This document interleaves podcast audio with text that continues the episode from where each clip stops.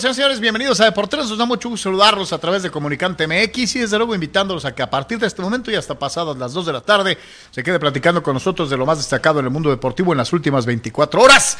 Gracias por sintonizarnos en Comunicante MX, en YouTube, desde luego a los amigos en todas las redes de Deportes, Facebook, Twitch, Twitter, a todos los que forman parte de la gran familia Deportes en Comunicante MX. De la misma manera, recordarle que estamos eh, transmitiendo también en vivo a través de nuestra página en Patreon, patreon.com diagonal de por tres. Hay ya una buena cantidad de ustedes que nos hacen favor de apoyar este proyecto, de participar económicamente y de ayudarnos a solventar los gastos para mantener de por tres. Ojalá y muchos de ustedes puedan sumarse. Tres planes de apoyo fijo mensual, un plan de apoyo voluntario cada vez que puedas y de la misma manera el sistema de eh, suscripciones en YouTube, igualmente con tres planes de apoyo fijo mensual o un plan de apoyo voluntario cada vez que tengas oportunidad y si te gusta el trabajo que con muchas ganas hacemos para todos ustedes. En Comunicante MX, recordarles a cada uno de ustedes, es importantísimo que participen, déjenos sus comentarios,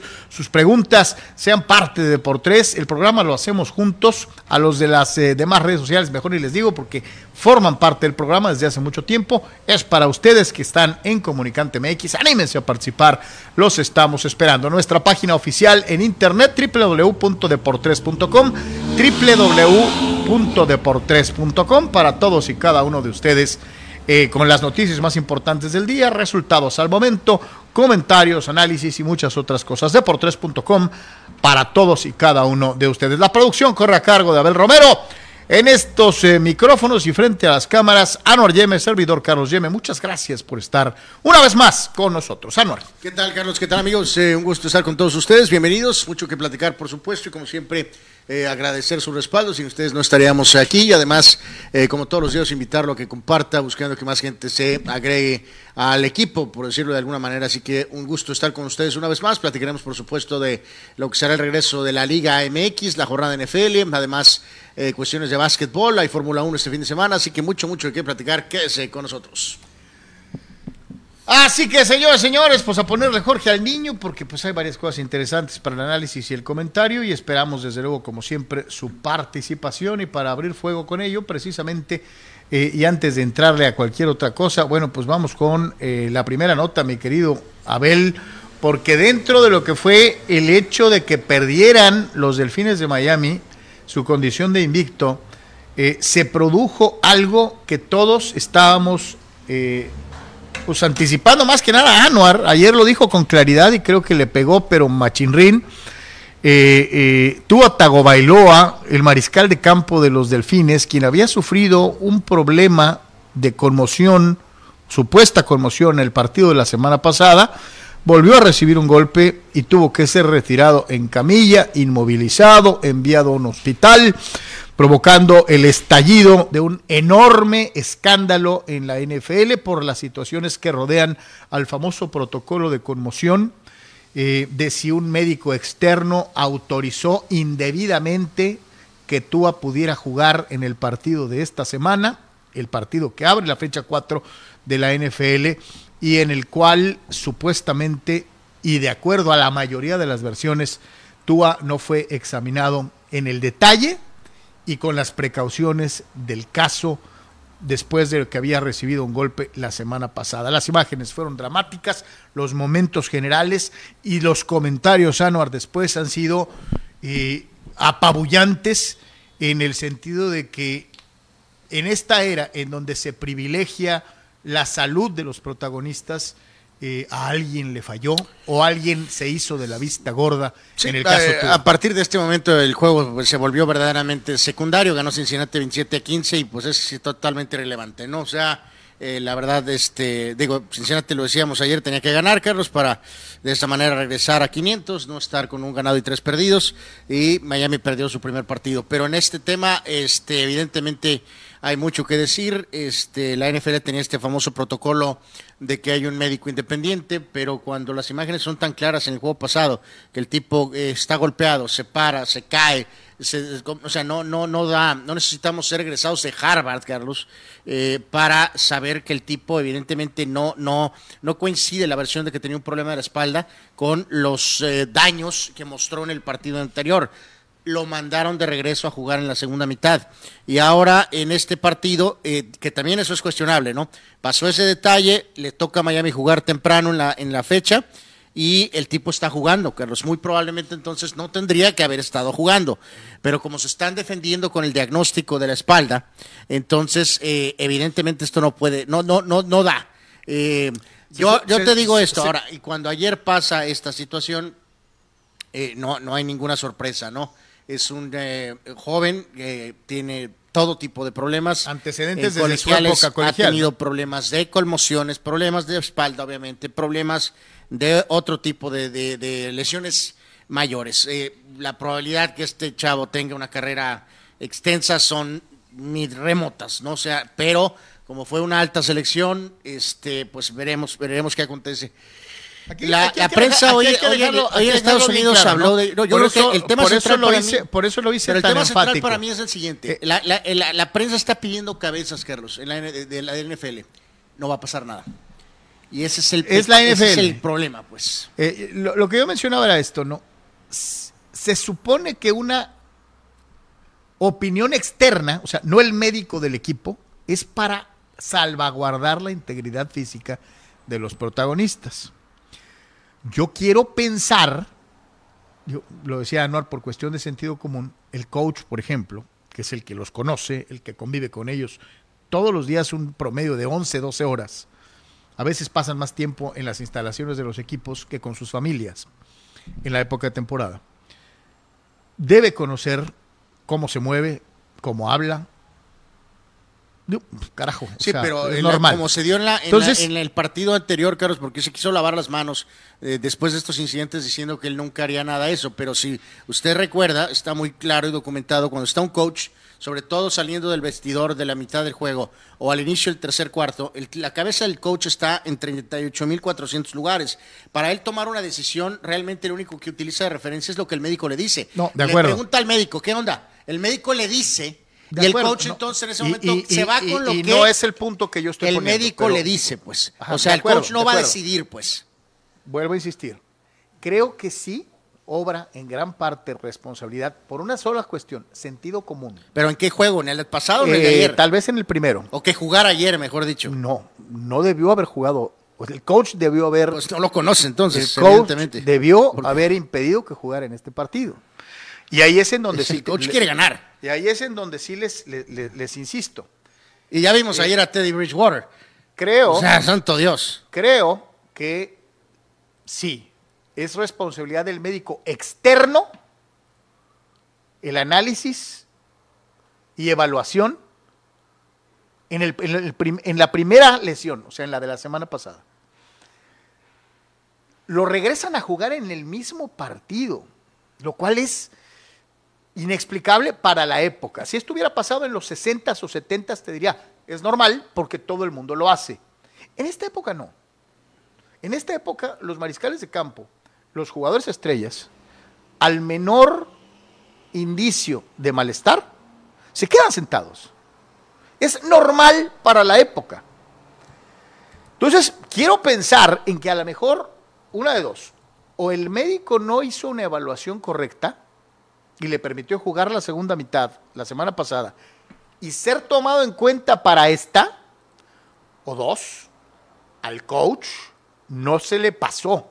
Al coach le valió gorro y pensaba en ganar, tanto la semana pasada como sucedió, y en esta, hay batatis, en donde pensaba que tú tal vez después de una semana de, descanso, reposó tres días, no entrenó el parejo de muchos, eh, eh, ya estaba listo para jugar. Entonces, ¿de quién es responsabilidad? ¿Del médico? Inicialmente sí, y dos, reitero, creo que pues para el siguiente juego. El coach y los coaches. Ya, ya, el mentado coach se fue con que los médicos decían que era la espalda y luego el tipo, el atleta, pues es un atleta desesperado, Carlos, ¿no? Porque tiene mucho que demostrar, es una primera selección, eh, no, no es la persona ideal para José. Y aquí es en donde llegamos pues, al tercer punto, ¿no? Que es el que mencionaba Anuar. Ok, esto ya pasó. Esto ya pasó. Lo vimos ayer, las manos engarrotadas, transportado inmovilizado, como si hubiera sufrido un accidente de, auto, de automovilístico grave, severo. Lo, mandaron al hospital y lo regresaron en avión. Sí, también eso ayer fue increíble. Normalmente a veces se dice que, pues, que se quede la noche, ¿no? Para revisión. Obvio. Este, después de que estaba tieso el tipo, lo llevaron al hospital, le hacen un chequeo y después este, alguien, me imagino, Carlos, que agarró el teléfono y, no, pues ya está bien, pues súbelo al avión. Tráetelo, de regreso, ¿no? O sea, por, por sentido común, después de la falla al medio tiempo, el hecho de que jugar ayer y ahora eso ayer ni siquiera tuvieron la gracia para querer pagar el avión privado para que el tipo se regresara hoy en la mañana a Miami. Este es el tercer punto, ¿no? ¿Cuál es la prisa? ¿Por qué? y el cuarto punto es, ya pasó, se pasaron por el arco del triunfo mil cosas, ¿a quién le van a cargar el pato? ¿Y cuáles van a ser las consecuencias? Bueno, antes le decía a Carlos que no nada más en el deporte, sino en otros lados eh, se hablaba, caían el término de rodar cabezas, deportivamente, políticamente. No sé si ha echado ojo que en los últimos años eso ya no pasa, porque las gentes que están en control, Carlos, lo ven como un eh, error que el rodar cabezas, que también cuando roban cabezas, deportivamente hablando, políticamente hablando, muchos llegamos a decir, chivos, chivos expiatorios. Pues sabes qué, pues prefiero que caigan chivos. O sea, evidentemente no vamos a decir que Roger Godel va a perder su chamba por esto. No, evidentemente nadie está pidiendo la cabeza de Roger Godel. Pero evidentemente, Carlos, alguien de lo que es la estructura médica o algo, sí, si alguien tendría que perder su trabajo por esto, tendrían que rodar cabezas por esto. Y eh, desafortunadamente creo que este virus que ha apoderado a nuestra sociedad en general, este, pues va a perdurar en este caso. O sea, no va a pasar nada. No va a rodar cabezas. Carlos, por pronto el médico eh, externo no debería volver a ser médico externo de deportes el resto de su vida. ¿No? O sea, así de sencillo. A eso nos referimos. ese sería el eh, primer paso, desligar este facultativo de que ofreció desde mi punto de vista y lo que vimos en las imágenes, desde la semana pasada un diagnóstico incompleto, o al menos en apariencia. Y alguien decía por ahí también en algún medio de Estados Unidos, pero es que si el jugador dice que se siente bien, no le puedes decir que no. no. Claro que le dices que no. Sí se puede. Le realizas una tomografía, le, haces una, un encefalograma, eh, le haces todas las pruebas pertinentes de reflejos, de, en fin. y el médico puede tomar la determinación. Eh, no habíamos, la verdad, palpado nada ahorita, no sé, porque a veces es increíble, hay tantos medios allá, Carlos, pero digo, esa, esa ¿por qué lo subieron al avión ayer? Entonces, y volvemos a lo mismo, el primer responsable debería ser el, médico externo. Después, probablemente yo reitero mi versión, los coaches. Los coaches tendrían que haberse percatado. Y hasta tener dudas si el médico les ofreció un papel sellado, oficial, de que estaba bien. Haber no, además reitero, todavía en ese caso, digo, Miami tiene un coreback veterano suplente como Bridgewater, que es una nulidad, pero es un coreback veterano. Digo, increíblemente en Denver están llorando por él de manera ridícula, pero, o sea, no estabas hablando de que el roster desafortunadamente se fue conformado con un coreback que era la mejor de segundo año, que era del equipo de prácticas o alguna situación. O sea, tienes a un legítimo coreback veterano que pudo, que, pues, veamos, para eso lo contrataste, porque sabes que tu coreback titular tiende a tener severos problemas de lesiones y entonces necesitas estar preparado para la situación. Dallas también se supone que debería de tener una de esto y de ellos a su forma lo han hecho con el mentado Cooper Rush, Carlos. Eh, los Steelers, bueno, o sea, todo mundo necesita tener un backup correcto porque es un deporte muy violento, físico. Pero evidentemente sabes que un Ben Roethlisberger en su prime podía aguantarte 20 golpes cuando otro tipo de coreback como tú te va a aguantar dos. Es obvio que hay gente que tiene mayor rendimiento, un, ah, mayor portal de resistencia capacidad mayor, de resistencia, a lo mejor por la cuestión física. Entonces, el hecho de que jugaran este partido, considerando que Miami tenía ese jugador disponible, o sea, vamos, son, en fin, es un tema terrible para Esto pasa jueves, Es viernes. Viene toda la avalancha de partidos de fin de semana. Se lo van a sepultar, Carlos. Y yo supongo debería de haber sanciones puntuales o determinaciones claras para el lunes en la mañana. Y, va- y lo- y Y, lo si no las dan, Anuar, y lo que hemos va a ser una raya más al tigre de una NFL que encubre cosas, lo van a sepultar. que hace, Eh, eh, que hace situaciones muchas veces malas pretendiendo que hace buenas las, cosas. aquí en este humilde O sea, espacio de nosotros tenemos a varios amigos, seguidores que nos que participan todos los días, que nos han seguido siempre desde hace buen rato y todos son amantes de la NFL, que creen que la NFL es perfecta, que la NFL no comete errores, que el fútbol soccer es una basura, que el béisbol, pues ya vemos cómo la cajetearon, cómo manejaron lo de los anabólicos, ¿no? Lo usaron primero y luego lo echaron el caso para atrás. Bauer, por ejemplo, Este, En fin, eh, pues aquí está. Otro caso, eh, claro, ¿no? De que sí, hay errores gravísimos en el soccer, hay errores gravísimos en el béisbol, pero también la NFL, la National Football League de los Estados Unidos, no es una liga perfecta, es una liga que tiene eh, no, también es una muchos liga que, detalles que esconde muchos que esqueletos en el closet. La prueba más fehaciente eh, la tiene usted en la película aquella Concussion, en donde cuántos años le tocó, le tocó a la, le, le- le- le- le tomó a la NFL admitir la peligrosidad del juego. Fueron años de negarlo sistemáticamente hasta que las pruebas médicas fueron irrefutables para que finalmente accedieran, primero que nada, a pagar los daños a los jugadores afectados, con muchos muertos, con muchos muertos, entre ellos Mike Webster, eh, y admitir que se habían equivocado. ¿no? Eh, eh, les tocó, les tocó, les tomó años. Entonces, ahí estamos. Vamos a ver si de aquí al lunes tenemos alguna respuesta clara y concisa del caso Tua. Dice el buen Dani Pérez Vega para abrir fuego, dice, ¿qué tal sobre Tua? Lo que vimos en sus manos fue una respuesta denominada fencing, que es una reacción en las manos a un traumatismo craneal fuerte. Puede ser de primera vez o por un síndrome de segundo impacto. En este caso, mi querido Dani, supongo sería por un segundo impacto. Lo hemos visto en algunos de los boxeadores, eh, eh, en algún boxeador al que conectan, inmediatamente te das cuenta que las manos se, les se ponen tiesos, ¿no? Co- co- Como, como, tabla, ¿no? Pues fíjate, eh, curioso, eh, le pasó poquito a Fury en el en la pelea de Contra de Wilder. Sí. Y volvemos a lo mismo, ya ahorita Carlos y yo hablábamos tantito al principio de que obviamente el boxeo está en otro sitio.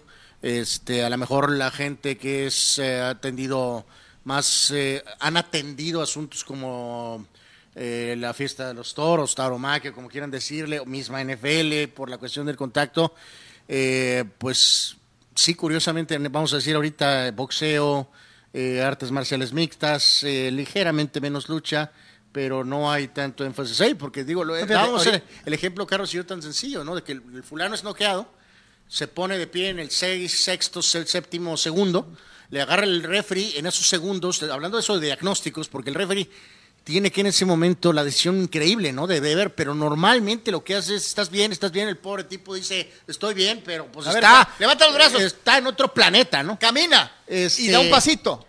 Y ahí tienes que tomar la determinación si eh, sí o no, ¿no? Eso del box, pues ya lo veremos después, pero sí, sí, en este caso sí es este... Oye, te voy a decir una cosa, ahorita citaste un caso interesante, hablando de lo que es esta, esta respuesta del cuerpo que nos menciona Dani en su participación. Eh, dijiste lo- lo- la, lo- la ¿no? La fiesta de los toros. ¿Y cuántas veces hemos visto cuando levantan a un torero y aterriza de fea manera? Casi todos quedan así, eh, pues sí. o sea, tiesos, tiesos, o sea, algunos pierden el control de las manos, en fin, o sea, es cierto. Triple G dice- dice, a la comparación que hicieron de Acevedo y la coladera, les diré que no hay comparación, puesto que uno tiene la mejor defensa del torneo y el otro pura pedacera del Atlas. Oh, qué lacho. Bueno. Dani Pérez Vega dice, como médico, creo el error grave fue del staff de Miami en catalogar como lesión de espalda el golpe del domingo, cuando tenía síntomas de conmoción y no haber acti- activado el famoso protocolo eh, desde ahí. Por eso lo mencioné como primera situ- situación en el análisis que les establecía. Creo que el primer responsable es el médico externo. No es el médico del staff de Miami. Es el médico externo cuya prioridad es la salud del jugador y no el Sí, bienestar del ese equipo. fulano, independientemente del médico de Miami, tiene que haber dicho, Y no, y regresa. ¿no? eh, la prioridad es el jugador, no, no el bienestar de la organización o los resultados del equipo que podrían pesar en las decisiones del médico del equipo, pues, porque forma parte de la nómina. Eh, eh, recibe su salario del equipo. Se supone que los médicos externos son externos por Digo, lo mismo, para que, no se vean influidos porque, ah, es que yo formo parte del equipo. Van a tener que poner a un médico visual en donde revisan las jugadas, Carlos. Para que cuando un- estos, bar. estos jugadores están, go- este, que, eh, están golpeados, están zarandeándose, están, este, eh, pues desde allá les digan, este, se acabó. Se acabó. No, ese jugador no vuelve. No vuelve. O sea, re- obviamente, revísenlo. Pero no, no necesito eh, escuchar tu revisión Y- y- o tus datos, ¿no? Ese tipo no vuelve a jugar hoy, ¿no? y Dani, que es médico, ratifica lo que yo les planteé de inicio, ¿no? Esta circunstancia de eh, que el, el primer error es el diagnóstico. El primer error es el diagnóstico. Dice el buen Víctor Baños, saludos, sí, lo de Tua casi lo anticipó Anuar, pero en teoría ayer no debió haber jugado. Dice, yo lo vi el domingo, el chicotazo que se dio fue tremendo, se veía desorientado y no solamente regresó el domingo pasado, sino también ayer. ¿Esto te habla de un error médico anual? ¿De apreciación? Y yo me pregunto, yo reitero, ¿no hubo tomografía? ¿No hubo un encefalograma? ¿No hubo una revisión de reflejos? No, no, no, pues evidentemente va a tener que se- presentarse, pues supongo que un reporte, Carlos, pero como dices tú, pues vamos a ver, vamos a echarle ojo, a, a ver qué día, qué pasa, cuánto tiempo tardan en, si es que hay ese famoso reporte, ¿no? Dice Víctor, eh, dice eh, Rul Sayer, Carlos, tú que eres fan del juego de los 70s y 80s, era muy común ver los casos en esa época como el de ayer de Tua. Dice, aparte de la tecnología, que, ¿qué diferencia hay entre hoy y esas décadas? Lo platicábamos, Anwar y yo, antes de empezar eh, el programa. Se llama necesidad. Este, lo que pasa es que no estaban los jugadores tan protegidos. Y Anwar decía, pues muchos jugaban medio muertos porque dependían del juego para ganar dinero, ¿no? Eh, les presentamos el otro día aquella tacleada a, a Bradshaw, eh, eh, en Ay, donde le hacen ay, un ay. martinete de lucha libre. Uh, vamos, sabrá Dios cuántos ejemplos, cientos de ejemplos, ¿no? De, de- habíamos hablado de historias de Stovak, este, del mismo, obviamente, de Eggman, Bradshaw. Eggman. Bueno, eso y eso es mucho más para acá. ¿Te o acuerdas? sea, Eh, Troy este, Aikman decía que ah, ya, ahí- ya ahí había habido cambios tu- de reglas. tuvo pues, días ¿no? en los que no recordaba Steve qué Young, había hecho, ¿no? Steve Young, pues Steve Young tuvo que retirarse rela- relativamente, pues dos, tres años antes, fácil, ¿no? Sí, o sea, Eh, no es privativo de 70, de 60, 70, 50, 40, 50, 60, 70. En los 80 hubo, en los 90 hubo y sigue habiendo, ¿no?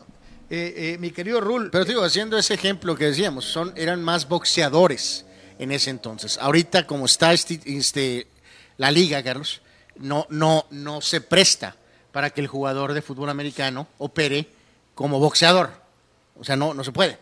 Fíjate lo que dice Dani, ¿no? Tengo entendido que no fue valorado por un neurólogo externo de la NFL, ya que el domingo no se activó el protocolo por los médicos de Miami. Vamos otra vez. Entonces, falla el diagnóstico inicial del médico externo. Fallan los médicos del equipo en no realizar eh, eh, una, eh, una valoración neurológica y no activar el protocolo. O sea, es un falladero por todos lados. Dice el tocayo Carlos Moreno, yo no creo que vaya a pasar nada. No van a rodar cabezas. Este, dice, eh, dice, van a rodar cabezas, ya sea en la NFL o en la oficina de Miami. Pues el, primero que se debe ir es el médico externo, el primero. Como dice Anor que ya no le van a dar chamba, pues no, ya no le van a dar chamba. Eh, pero ¿y después? Dice Rul Seyer, eh, si las sardinas se dejaban perder adrede por el dueño del equipo, no les extrañe que no les extrañe que la orden de jugar, que, de que tú jugara, viniera del mismo dueño u organización. Yo hay que recordar el- los antecedentes, ¿no? A mí me vale jue- que juegue. Podría ser. Podría ser. Pues sí. Eh, dice el tocayo, esperemos si no se agrave la cosa con el viajecito en avión, una conmoción cerebral y viajar en esas alturas y con la presión que se ejerce, dice, nada bueno podría salir. ¿no? Inexplicable que el tipo no se haya quedado bajo observación médica la noche, una noche, Dios mío, ya. Dice Pepe Martínez, saludos Jo- José, dice, no se les hace que tú tiene la tendencia de hacer la cabeza para atrás cuando cae, si bien el de ayer fue un eslamazo, pero el del domingo fue un empujón normal y él solo cae mal y se golpea en la nuca. Es que, se- bueno, creo que me he caído y duro, y yo creo que tú también, mi querido José, todos.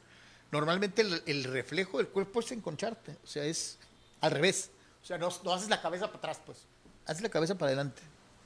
Creo que es el reflejo normal, ¿no? Creo. No sé, la verdad tendría que fijarme más en cómo cae Tua, ¿no? Este, eh, eh, pero bueno. Eh, pregunta Héctor Lara, derecha, señores, ¿ya se acabó la temporada de los delfines? No. No, no, no, no, pues este, este hombre, Bridgewater, o sea, pues ahí el- algo va a ser, pues no es un, es un hombre de Ahora, experiencia. ¿de cuánto tiempo le puede tocar descansar a Tua? ¿Forzado por la situación del escándalo? No, pues después de Ahí esto está yo quisiera pensar que va a estar fuera por lo menos un par de semanas, Carlos. Y el problema, vuelvo a lo mismo que mencioné ayer, es que de- ese es el detalle, pues de todas maneras, se tarde dos o tres semanas, Carlos, en regresar, o cuatro. Cuando regrese, a la primera jugada y reciba un mandarriazo, este jugador potencialmente puede estar fuera otra vez, a diferencia de otros jugadores. Es de esas personas, por- no, no hay forma de saber por qué. Más frágil. Eh, eh, es de tendencia absolutamente a lesionarse, pues.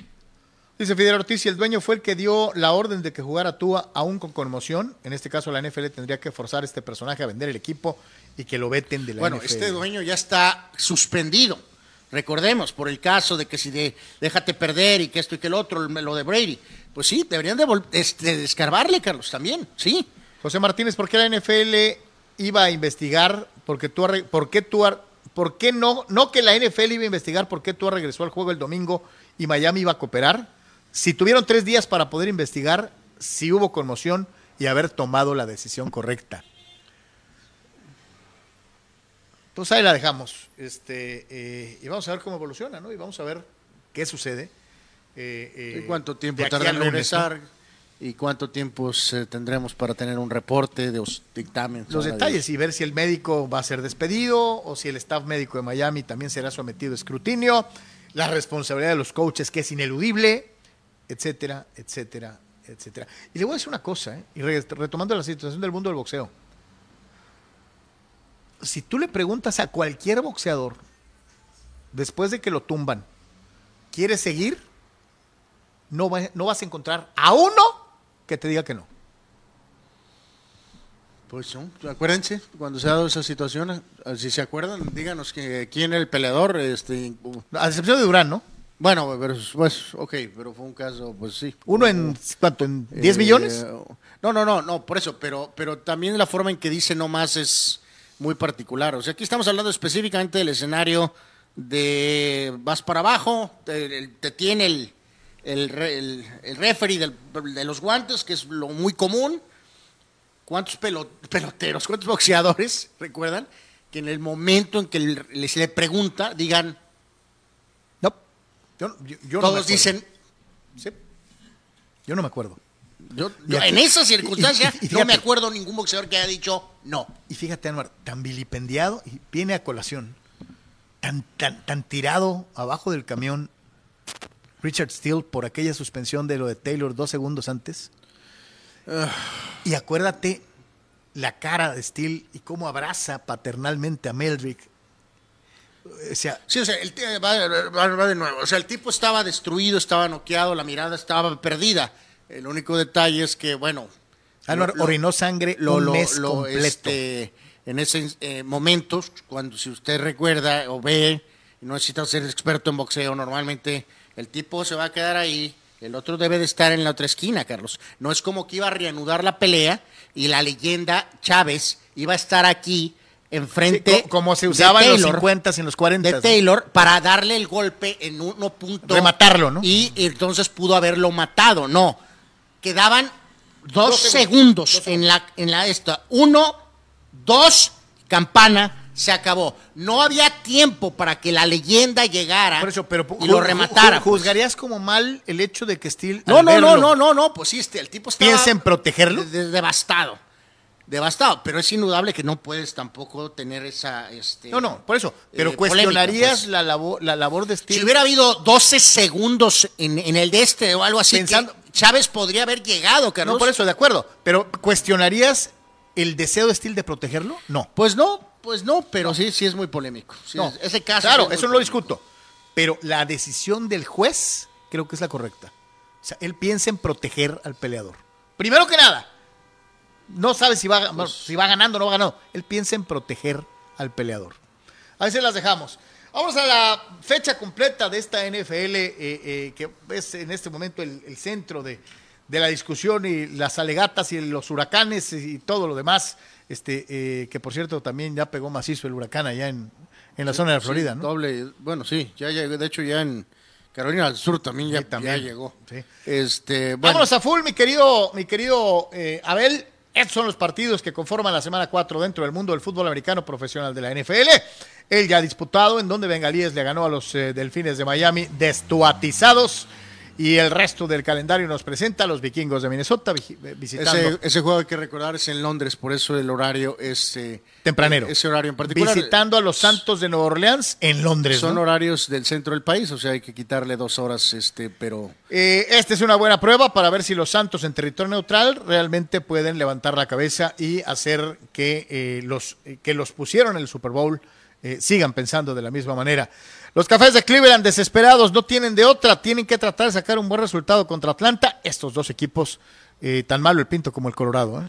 Eh, pues sí, bueno, Atlanta pues está en mega, mega reconstrucción. En el caso de Cleveland, pues sí, están 2 y 1. Ellos evidentemente deben de ganar este partido. Uno de los mejores de la jornada, sin duda alguna. Es el juego de la jornada. Este, los Bills de Buffalo con Josh Allen enfrentándose a Lamar Jackson y a los Baltimore Ravens. Así que eh, posible incluso juego de eh, previo, tal vez de playoff o incluso de por ahí una final. Esta puede ser la final de conferencia. Este, así que partidazo ese de pronóstico, pues ya está reservadón hasta cierto punto. En otras épocas, Washington en Dallas hubiera sido Pieles Rojas contra Vaqueros, pero eso ya no existe.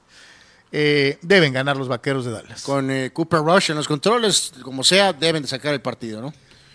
Seattle del señor Carroll, que fue puesto injustamente en el último sitio en el ranking NFL de esta semana, enfrenta a los siempre peleones pero siempre derrotados Leones de Detroit. sería ridículo aquí en la Motor City, Si Detroit vuela este juego este, eh, volando una ventaja contra Seattle, ¿no? Se supone que Detroit debe de ganar.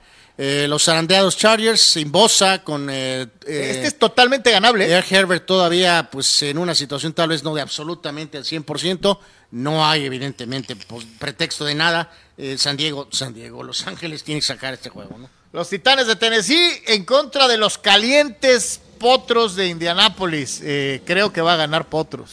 Eh, Chicago contra los eh, Giants. bueno, en algún momento hasta una final de conferencia ya en los medios ochentas. Ahorita es un partido de complemento.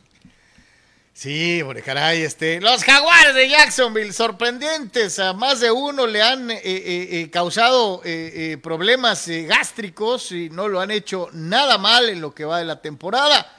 Van en primer lugar en la división del sur, se enfrentan al dolor de cabeza de los vaqueros de Dallas, las águilas de Filadelfia. Este es buen juego también. Se supone que en papel es también buen juego, yo creo que no va a ser el caso, creo que Filadelfia le va a dar una eh, lección a los famosos Jaguars en este juego. Los Jets de Nueva York, que no lo han hecho mal con Joe Flaco en los controles, visitan a los acereros de Pittsburgh en el Acrisure Field. Qué feo nombre, pero bueno. Este, este se supone lo debería de ganar Pittsburgh. Eh, pues sí, se supone también que debe de regresar el chaval eh, Wilson eh, como coreback de los Jets, el joven y flaco, pues ahí estará esperando de regreso otra vez si se le necesita, ¿no? este, este, entre los siempre menospreciados Cardenales de Arizona y el equipo de las Panteras de Carolina. El juego es en Carolina y creo, sinceramente, que es otra de esas combinaciones que no son nada atractivas. Pues Murray contra el pastelero, ¿no? Este, pues a ver, este, eh, tal vez Cardenales pueda sacar este juego, ¿no? Eh, en algún momento, pues, eh, de relumbrón, obviamente con la posibilidad de ver a Brady contra Rodgers, ya no hay Brady en Patriotas, eh, no va a haber tampoco este Jones, va a venir Hoyer como coreback, Carlos, así que test mayor Nueva Inglaterra para es el último este, de su división. ¿eh? Test mayor para Belichick, evidentemente, con Hoyer en los controles, visitando Green Bay, no luce nada bien. No debe ser Green Bay eh, de punta a punta. Los pobres y depauperados Raiders en Las Vegas reciben a Russell Wilson y a los Broncos de Denver. con todo y que los Raiders dan espectáculo, este es para Denver, ¿eh? eh pues sí, pues los Raiders pues tienen que ganar este juego, si no, pues se acabó. Su temporada se podría ir al carajo desde así ahorita. que evidentemente Josh McDaniels el coach actual de los Raiders enfrentando al equipo que dirigió hace varios años los Broncos. Obviamente este juego hubiera sido más que el de el de Baltimore contra Buffalo, pero no porque como Tampa trae todo el equipo lesionado. Y en el caso, y aparte de lo demás, que se han tenido que estar fuera, el juego se va a jugar en Tampa, pero bajo situaciones eh, extrañas, extrañas, ¿no? Con la zona evidentemente vapuleada. Sabemos que el deporte ofrece algo de, de, distracción, algo de entretenimiento, pero no, obviamente no ha sido normal este juego. Para la gente de Tampa ha tenido que moverse a otro lado, Evidentemente siguen con muchos lesionados, así que aquí. Pues, Kansas no se puede dar el lujo de perder eh, contra Brady y Tampa. debe de sacar este, porque este tiene a Denver pisándole los talones, ¿no? Y en el caso concreto de los bucaneros, con todo y las ausencias. Eh, creo que también tienen la obligación de, de, buscar la victoria. Van en primer lugar su Pero aunque Kansas perdió, que sabemos que, o sea, que Broncos está 2 y 1, su desempeño ha sido sí, bajo. muy bajo. Entonces No, no, no es como que están realmente tan pegados. ¿no? Y lunes por la noche ya lo platicaremos en detalle. Cooper Cup y los campeones Rams visitarán a los 49ers de San Francisco del señor Garapolo. Totalmente. Bueno, pues eh, ayer este, una pues, triste noticia. Este, falleció un jugador eh, que participó aquí en la Universidad de San Diego, Carlos, eh, Gavin Escobar, a la cerrada, y, y, que también jugó con los vaqueros algunas temporadas.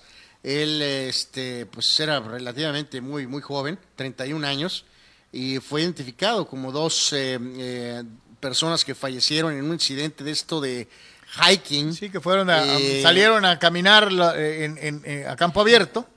Y en este caso, fíjate, la verdad, me tocó ver muchos juegos de, de, Escobar, Carlos, ahí lo vemos cuando estaba en los Aztecs, porque fue en la época esa que a mí, yo en particular tuve dos o tres años que estuve siguiendo prácticamente todos los juegos de los Aztecs en, en, en Qualcomm en aquel entonces y este en ese equipo estaba el quarterback Lindley y estaban los receptores eh, Brown y Samson eh, dirigidos por el coach Hoke, o sea, y él era una pieza importante de ese ataque. Eh, digo, curioso, los Astros ahorita no pueden ni dar un pase de 10 yardas, pero aquel equipo tenía a la cerrada, que era Escobar, tenía dos receptores, tenía corredor, tenía un quarterback veterano, y entonces después estuvo algunos años con los Vaqueros. de hecho, curioso, Carlos, este jugador, Gavin Escobar, en paz descanse, fue tomado una selección antes de, eh, de, de, Bell. De la cosa Livion Bell, aquel corredor Ultimate Offensive que estuvo con varios años muy buenos con los acereros, ¿no? Entonces, 31 años, pues... Apenas se había unido al departamento de bomberos eh, eh, en la localidad en donde radicaba, falleció en paz, en paz descanse, una, una noticia, una noticia difícil. Eh, tuvo eh, ocho touchdowns en ocho, en eh, cuatro campañas con los vaqueros. O sea, no, este. no tuvo muchas yardas, pero sí brilló en su zona roja, ¿no? Sí, de hecho hay, un par de juegos donde tuvo ahí una contribución valiosa en juegos claves. Este, pero, pero al final de cuentas sí no tuvo una carrera muy larga, pero insisto, muy buena carrera colegial con los Aztecs, sus cuatro años con los Vaqueros y lamentablemente perdió la vida, pues este. En paz descanse. En paz descanse. Fórmula 1, Singapur. Pues curioso, un poquito, este, esta pista, eh, Carlos, sabemos que representa un reto para Red Bull. Por cierto que Verstappen cumpleaños hoy, ahorita lo vamos a mencionar más en las efemérides, en el día como hoy. Pero este curioso, Hamilton terminó primero en las ah, prácticas iniciales, la primera vez en el año que termina primero Hamilton en una práctica, y después los Ferraris terminaron uno y dos. Así que eh, pues bueno, parece que las condiciones están dadas para que se le dé competencia a Mad Max, que quiere eh, acercarse al título, quiere ser campeón en el fin de semana de su eh, cumpleaños, pero este circuito de Singapur tiene esos detallitos, así que ojalá ese de una gran carrera y reitero que gane, ojalá y ganar Hamilton, pero si no, que ganen los Ferrari y que se siga extendiendo, Carlos, de alguna manera esa situación de que se corone pues eh, lo más y que Checo tenga una buena actuación. Bueno, y Checo que está bajo fuego aquí también este en su propia situación con esa bizarra relación con este eh, con Red Bull, ¿no, Carlos? Donde si no es uno, luego es el otro, ¿no? Lo agarran y lo rematan al pobre Checo. Este, así que bueno, pues vamos a estar pendientes de, esta situación, la cual es eh, mañana a las 6 de la mañana.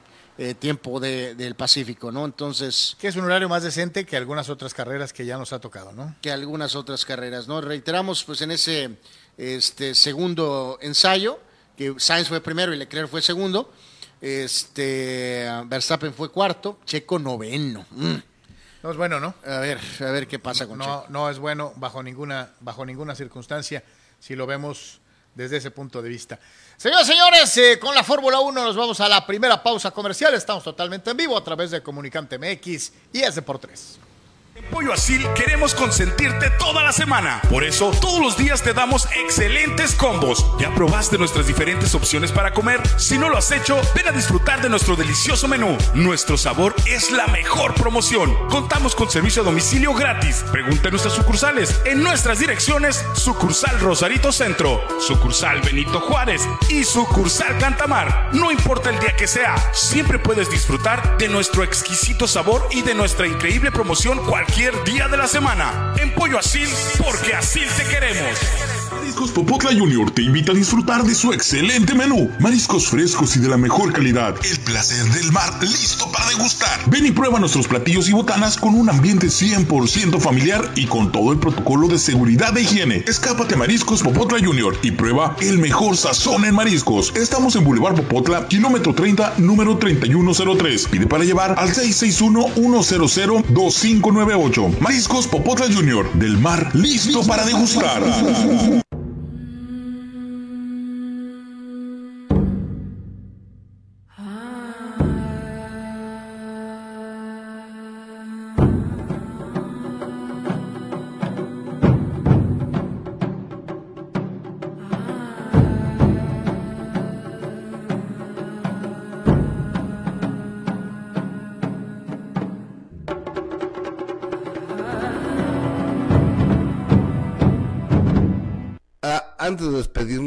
Decirte que estoy trabajando eh, y muy contento en una nueva plataforma que se llama, un nuevo, portal de noticias que se llama Comunicante MX. Para mí es un gustazo para este portal de noticias, un canal completo de noticias Comunicante MX. Ahí nos encontramos. Claro que sí. Ojalá se puedan suscribir al canal, ojalá lo puedan ver y se la van a pasar.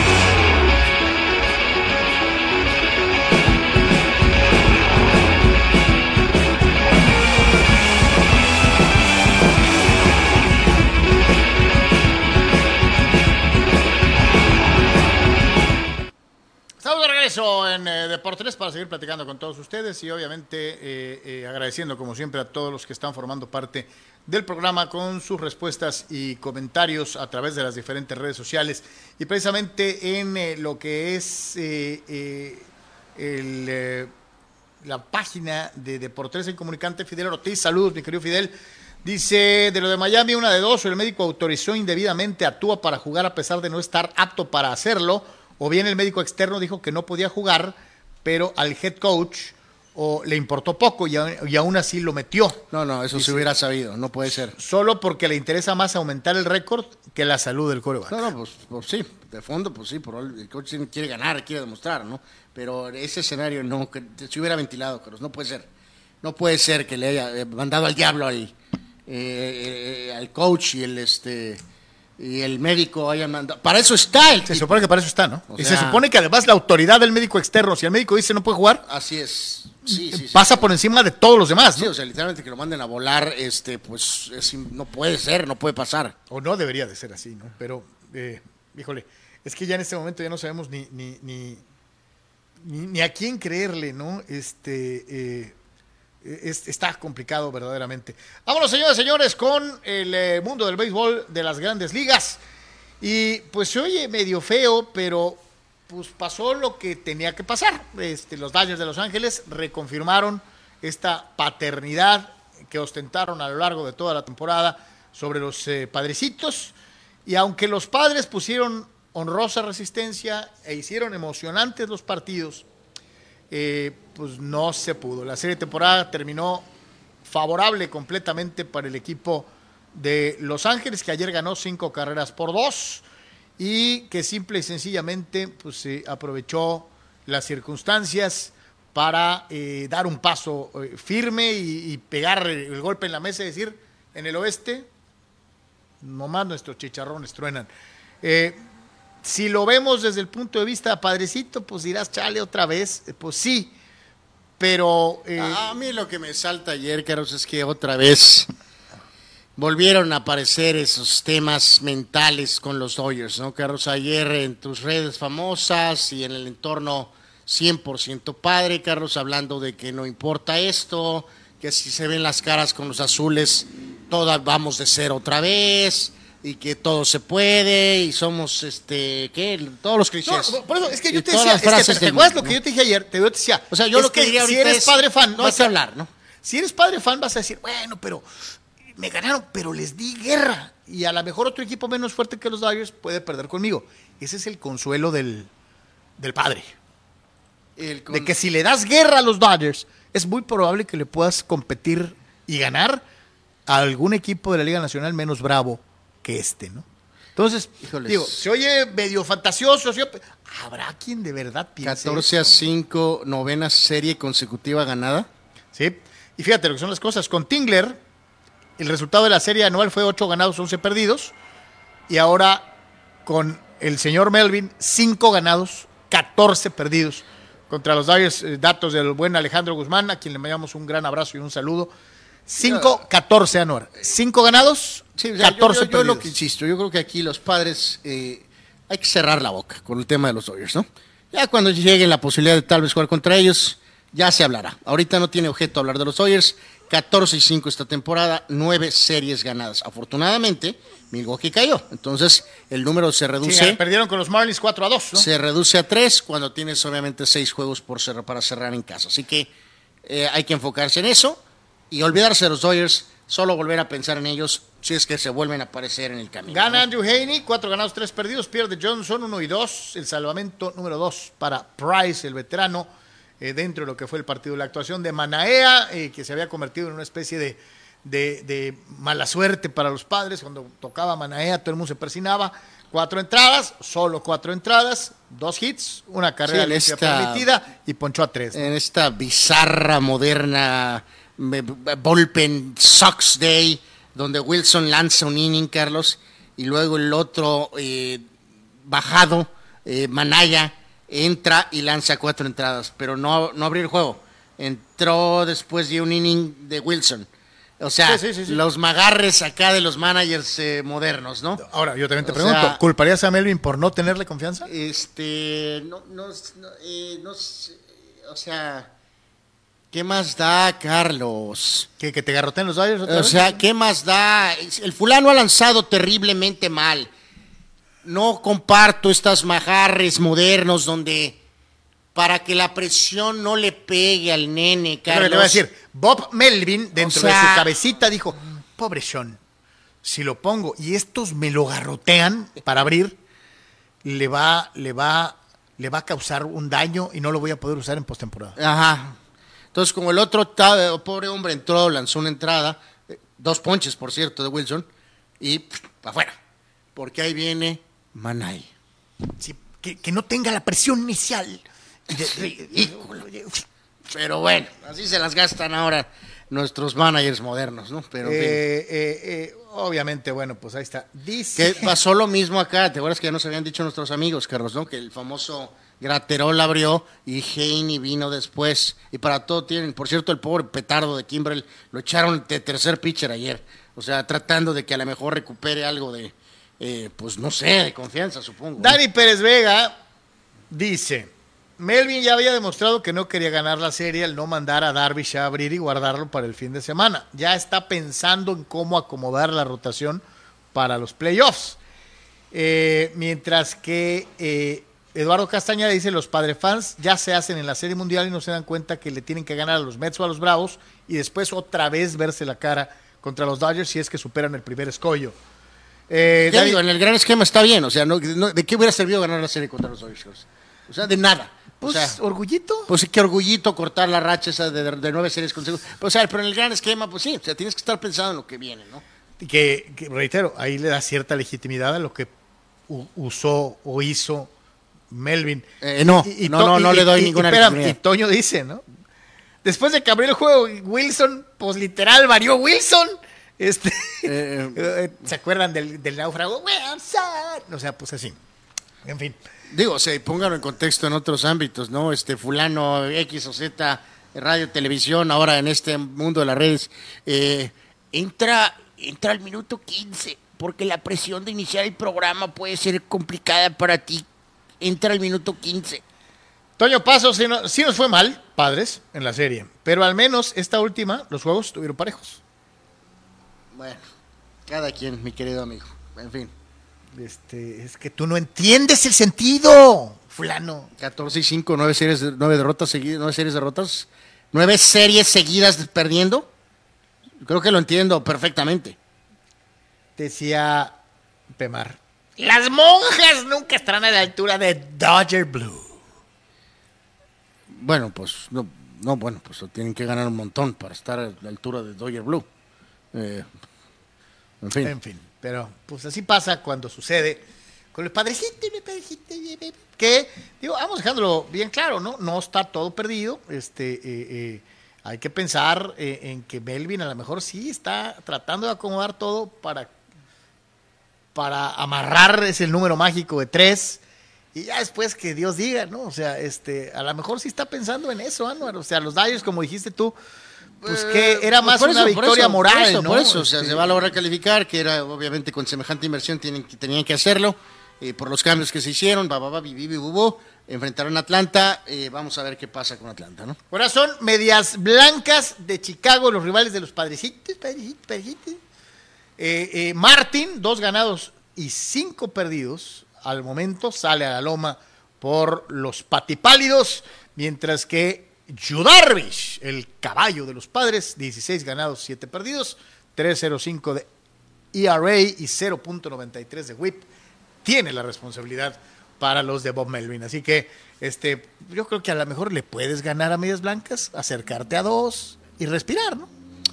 Después, dejar a los Dyers en el, en el closet, ya se terminó la serie y los tendrías que ver otra vez, potencialmente hasta una final, ¿no? Eh, bueno, en la segunda ronda, este, sí, ya lo dije ahorita, no olvídense los Dodgers, simplemente hay que cerrar, cerrar esto ahorita, ¿no? Es, es exactamente esa la situación dentro de lo que es precisamente eh, los padrecitos y los Dyers y, y, y, y- chale. Pero bueno, lo único que me pesa de la serie Padres Dodgers que cerró el calendario anual entre ambos es que yo como mexicano quería que Urias llegara al 18. No lo pudo hacer en el juego anterior, no lo pudo hacer en el juego contra los padres, ni para dónde hacerse. Este, así pasa cuando sucede. Señores, hemos hablado mucho de Aaron Judge. eh, y yo no sé si sea tanto el impacto que ha manejado el juez con su temporadón, porque hubo algún momento de, la temporada en el que se hablaba muy a la par de Otani y de Judge, pero ha sido tan notorio y tan importante lo realizado por, por el Yankee que como que ha bajado un poquito la atención sobre Otani, ¿no? Bueno, eh, pues no ayer, porque mantuvo el sin hit hasta la octava entrada. No más. este y este alargó su racha eh, y al mismo tiempo este ca- 14 partidos dando de hit no digo no, no son 40 pero digo el contexto de este tipo eh, haciendo muy buenas cosas con el bat y al mismo tiempo pichando de esta manera pues es simplemente no tiene eh, comparación no desafortunadamente se, se fue esa chance del del eh, famoso sin hit pero eh, obtiene la victoria para su este su triunfo 15 por tan solo 8 derrotas Digo, ahí están los numeritos, ¿no? Ocho entradas, 10 ponches del fulano. Y, y reitero, o sea, este, casi tira sin hit. O sea, entonces dos hititos, ¿no? es, es espectacular. También, Oye, y el control, ¿no? Una también- sola base. No, y también tuvo un par de hits este, en, la- en el aspecto ofensivo. O sea, este es, ya lo hemos dicho varias veces, en- al y en este año, Carlos, ¿no? Que es una cosa sin precedente, que es un espécimen Descomunal, ¿no? Que no, ha- lo único que hay de precedente es Babe Ruth, y cuando Babe Ruth es el precedente es algo descomunal. Desafortunadamente juega en el eh, cementerio del béisbol, ¿no? Donde un eh, eh, pelotero como Pujols cayó en arenas movedizas, donde Mike Trout ha sido tres veces MVP y a nadie le importa. Y ahora tienes al probablemente mejor pelotero de la El mejor pelotero all around. Eh, y simplemente está reservado a segunda nota. Ahora, Están eliminados desde hace como un mes, ¿no? En ese tema de, digo, no podemos penalizar a George Carlos porque no picha.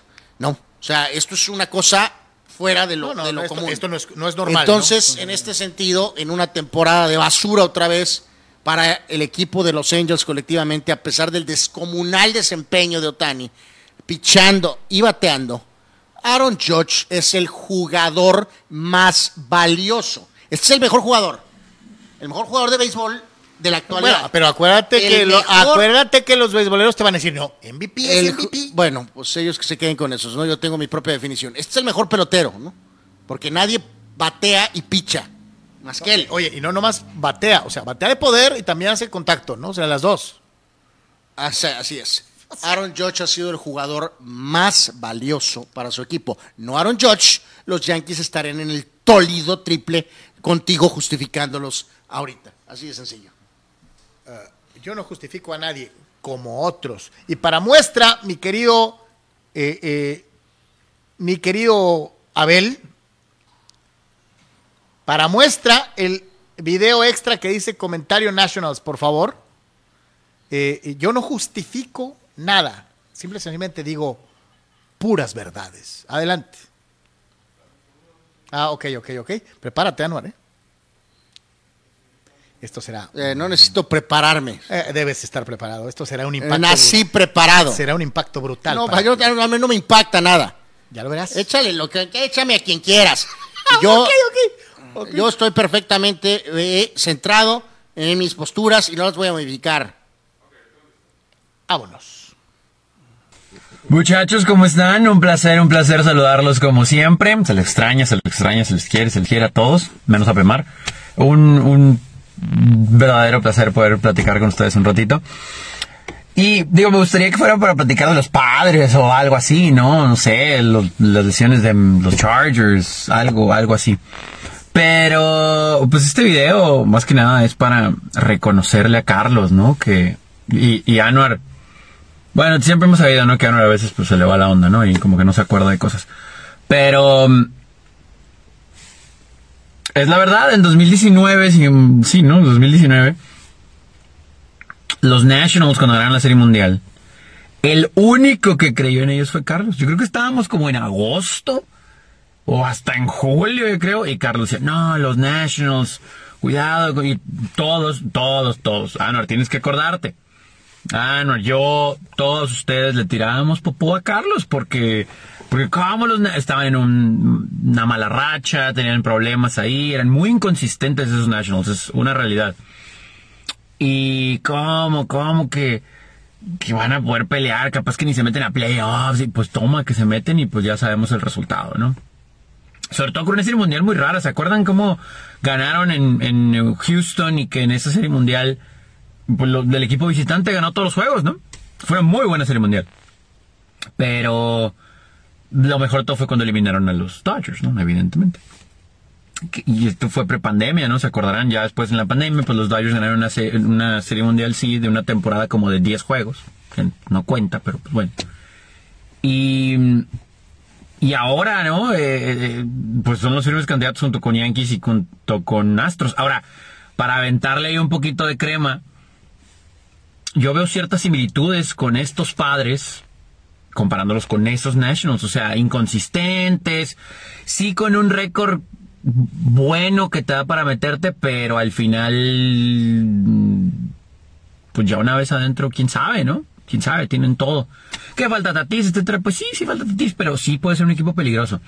A ver si pasan a la siguiente ronda, ¿no? Bueno, primero que califiquen, pero este fin de semana amarran el pase a playoffs y seguramente la serie de comodín, ay, es que está complicado, pero pues ahí entre Mets y, Bravos puede ser el equipo de, de Nueva York, tal vez. Y, luego pues, los Dodgers, ¿no? En, caso de avanzar. Pero bueno. Eh, reconocerle a Carlos, sí, es cierto, es cierto. Carlos fue el único que creyó en esos Nationals. Así que, pues bueno, hay que, hay que darle crédito, hay que darle crédito. Ya, sí, lo de Brady, Montana, pues bueno, eso es camino eterno, ¿no? Que, que, que nunca va a terminar. Pero muchachos, un placer como siempre. Los saludo, los quiero mucho. Saludos desde por acá, abrazo. Y pues sí, sí es cierto, Carlos latino, latino a esa, ¿no?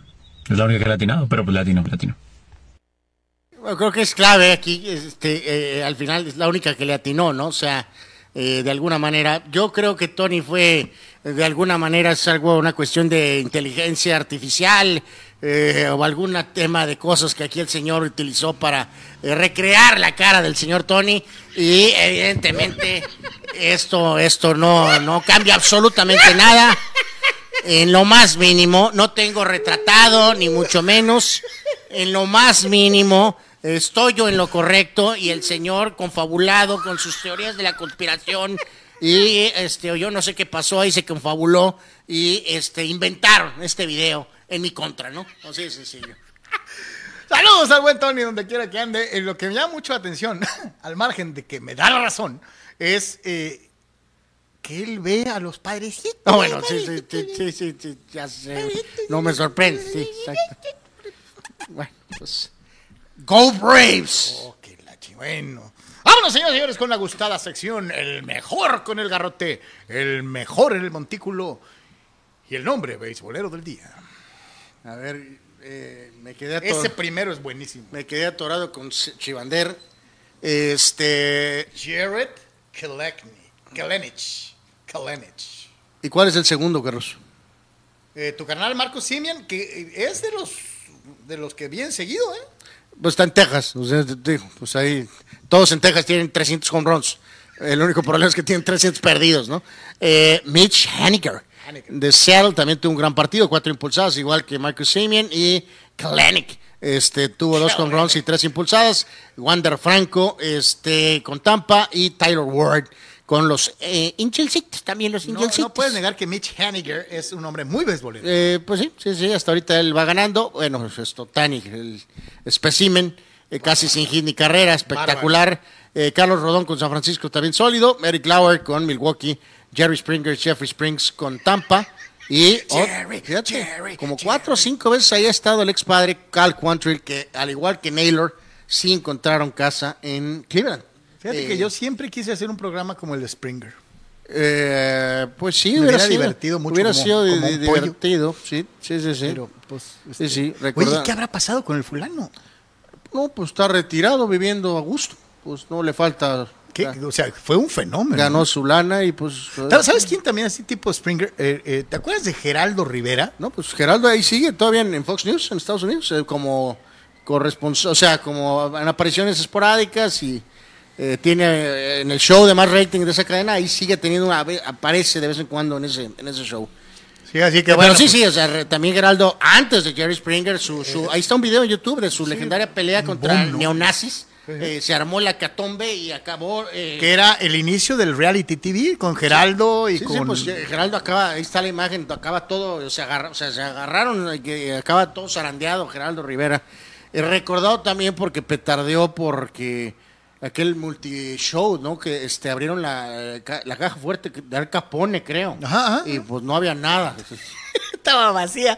Este, pero bueno, pues ahí está, ahí está. Este, recordamos, saludos, saludos al Tony, a Springer Saludos, saludos a Tony. y a, y a- y a Geraldo, donde quiera que se encuentre eh, cualquiera de ellos. Eh, noticias, noticias en torno al Clásico Mundial de Béisbol. Este, eh, ya tenemos noticias mexicanas. Pues sí, ya- ya, o sea, ya, ya sabíamos de lo de Rodrigo, obviamente, Carlos, desde hace varios días. El problema era que era más alrededor del tema de Rodrigo López al frente como, como GM, pues. Sí, como una Bueno, especie de director deportivo. O sea, él ¿no? está a cargo de esto. Ok, lo importante de esto es ayer el anuncio, y fíjate que es muy buena de, de López o de quien la haya tomado, eh, porque aparece el viejo conocido de los Toros de Tijuana, eh, Jorge Campillo y Mariana Patraca han, eh, son elegidos como asistentes de la gerencia deportiva, en este caso, que encabeza Rodrigo López, ¿no? Entonces sabemos de, de lo que Campillo fue como pelotero, Y- su y- trabajo y- como directivo. muy bueno como fue directivo, ¿no? fundamental. Eh, entonces es una influencia pues notable para López, ¿no? Así que con esas dos personalidades, Carlos, además de la dama y el Y la resto sapiencia del- de Rodrigo, ¿no? Y el resto del staff, pues bueno, creemos que se va a tratar de tener a, a, pues a los mejores, eh, de tener de veras a los mejores peloteros mexicanos disponibles, ¿no?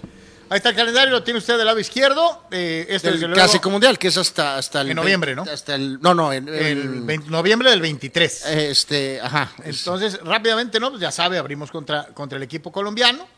Y este, pues ya de ahí después vendrán juegos eh, contra Canadá, que también es el otro que está amarrado, contra los Estados Unidos y algún equipo de la calificación. Ahí están los cuatro partidos.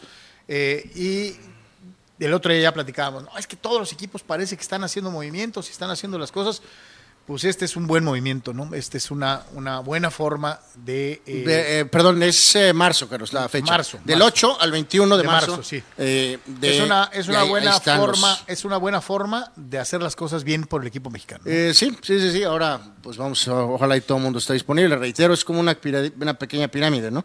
Eh, si los americanos van a estar y luego los dominicanos casi también y los puertorriqueños también, obviamente los mexicanos tienen que estar, ¿no? Sí, el primer juego es marzo 11 del Así es, 2023 es- es- en contra de Colombia. Así que pues ahí está. Este, Sí, alguna vez especuló de que si a la oye, mejor no- nos torteó la- Colombia en el fútbol. La, la mejor fecha de este evento tal vez podría ser estilo socceril, Carlos, que si deberían de jugarlo ¿Junio y julio? después, no, no, no, después de, De la temporada. Pero obviamente entra el factor de los, los climas. Pues ya no das una, ¿no? Porque termina y está frío y luego al principio del año de Grandes Ligas está frío. Y luego pues no van a hacer eso de hacerlo en medio, de parar, ¿no? Porque es que les entra el pánico de que no, no pueden parar la, la temporada dos semanas, ¿no? Dice, dice, dice por acá. Eh, dice por este lado. Ah, ah, a ver, ¿dónde está? ¿Dónde está? Dice Dani Pérez yo pienso que esta serie ni ayuda ni perjudica lo que sería un posible encuentro con los Dodgers en playoff. Dice, nos van a barrer. es imposible ganarles con nuestro roster actual. Dani, la esperanza muere al último. Ay, tenía que salir el señor Carlos. Bueno. Dice Toño Pasos, después de que abrió el juego Wilson, literal valió Wilson, ya lo habíamos leído. Eh, más para acá, Anor y Carlos, de una vez, ¿hasta dónde van a llegar mis Yankees? Van a llegar, desde mi punto de vista, a la Serie Mundial. Obviamente, como fan de este equipo, quiero que ganen la Serie Mundial. No te preguntaron qué- Desafortunadamente, qué ¿a dónde van a llegar? Desafortunadamente, pues no va a pasar, ¿no? Este, vamos a perder con Houston en la Serie de Campeonato Liga Americana. Santo Dios. Dice Pemar, o sea que Carlitos quiere a Chaleco, que padres estén ahí. Sí.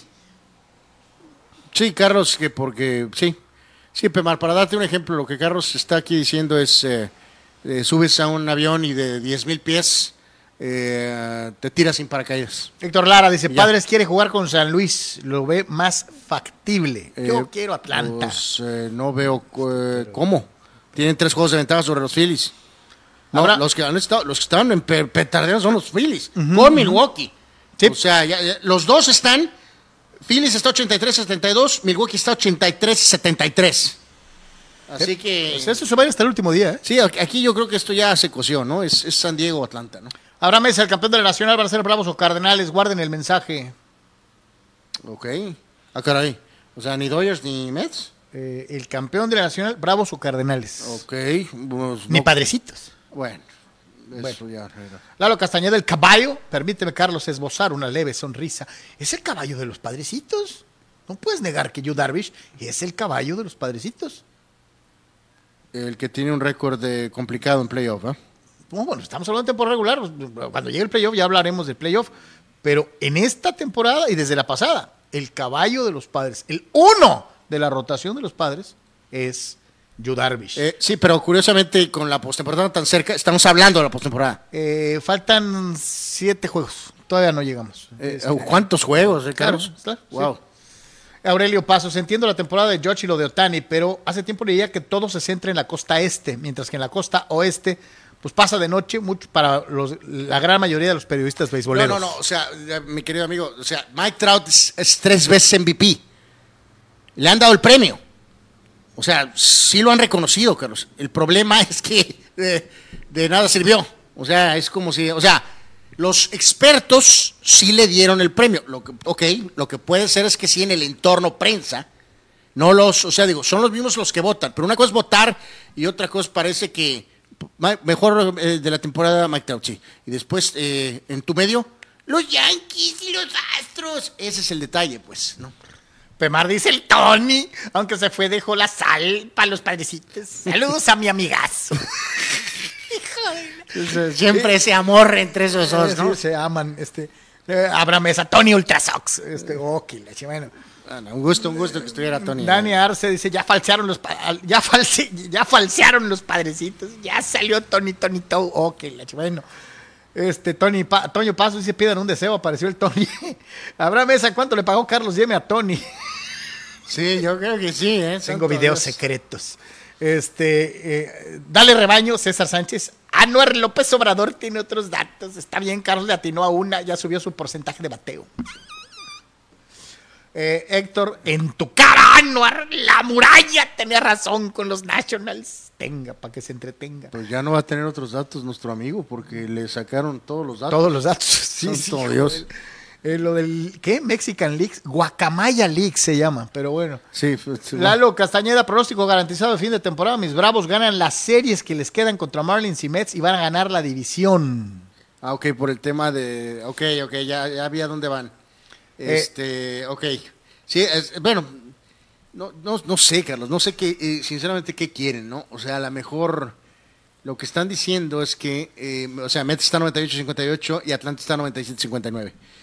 Pues va lo mismo, o sea, ¿qué quieres? Al campeón, que es un equipo vilipendiado, no pelado, no atendido Yo como quiero es Atlanta. a los Bravos. ¿O quieres enfrentarte a los potencialmente lesionables Mets? Yo Este, quiero a los Bravos. ah, yo también, mis queridos amigos, creo que prefiero jugar contra Atlanta, que fue campeón, a lo mejor trae crédito en el celular, eh, a lo mejor se presta más para los padres enfrentar a Atlanta esta vez que a unos Mets. eh, que si estos caballos están sanos, Carlos, Sí, son Eh, eh, imbatibles. No, y, te- y reiterar, ¿no? Pues los vas a ver a cada a, uno cuando menos dos veces. Entonces va- está de es. nabo, ¿no? Eh, Raúl C. dice, ya nos vas a dar a los padres el buen Tony. Chales, saludos, dice, saludos. Este, eh, Abraham Mesa debería pedir disculpas públicas, Tony, por aceptar dádivas de Carlos Yeme para hundir a Anuar. Alex Hernández, la última fecha de la liga empieza hoy. ¿Qué partido se, se les hace que va a robar la jornada? Ahorita vamos al chútale. Abraham Mesa, los MVP de Trout serían como si el Pichichi jugara en el, en el Alavés. eh, pues sí, sí, sí. sí, sí. Toño Zamorano, ¿quién pagó la fianza del Tony? Oh, qué leche. Gigi, por cierto, ¿qué le, eh, eh, por cierto, ¿qué le pasó al Tony? Pareciera que acaba de salir del bote. No, este, trabaja mucho, por eso, por eso. Pero bueno, en fin.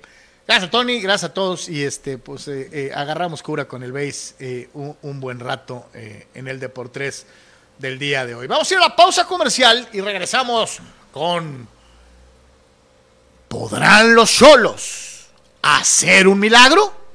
Es de por tres en Comunicante MX. En Pollo Asil queremos consentirte toda la semana. Por eso, todos los días te damos excelentes combos. ¿Ya probaste nuestras diferentes opciones para comer? Si no lo has hecho, ven a disfrutar de nuestro delicioso menú. Nuestro sabor es la mejor promoción. Contamos con servicio a domicilio gratis. Pregunta en nuestras sucursales. En nuestras direcciones, sucursal Rosarito Centro, sucursal Benito Juárez y sucursal Cantamar. No importa el día que sea, siempre puedes disfrutar de nuestro exquisito sabor y de nuestra increíble promoción cualquier día de la semana. En Pollo Asil, porque así te queremos.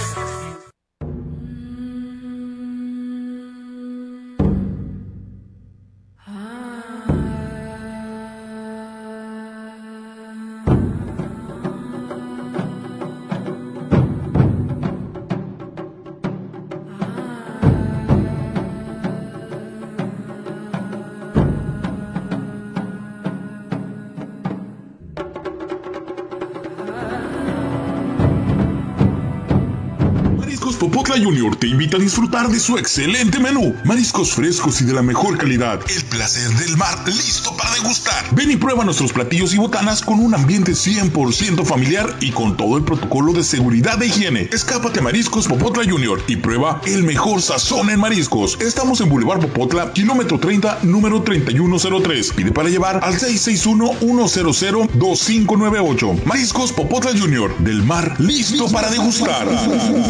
Ah, antes de despedirnos, quiero decirte que estoy trabajando eh, y muy contento en una nueva plataforma que se llama, un nuevo, nuevo portal de noticias que se llama Comunicante MX. Para mí es un gustazo Ajá. para este portal de noticias, un canal completo de noticias, Comunicante MX. Ahí nos encontramos. Claro que sí. Ojalá se puedan suscribir al canal, ojalá lo puedan ver y se la van a pasar bien.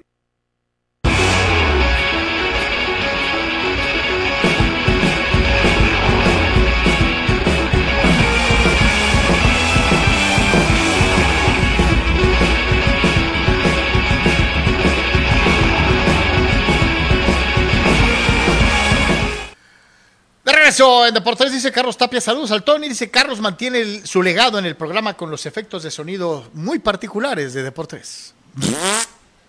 Cierto. Este, Bueno. eh, eh, eh, eh, En eh, fin. Dice Triple G, ¿cuál milagro de cholos? Pues ni que fueran el AME para andar haciendo machadas. Dice, solo tres equipos pueden hacer eso. El Madrid, el AME y River Plate. No, bueno, hace más milagros en el fútbol argentino Boca que River, ¿no? Sí, sí, sí, creo que es.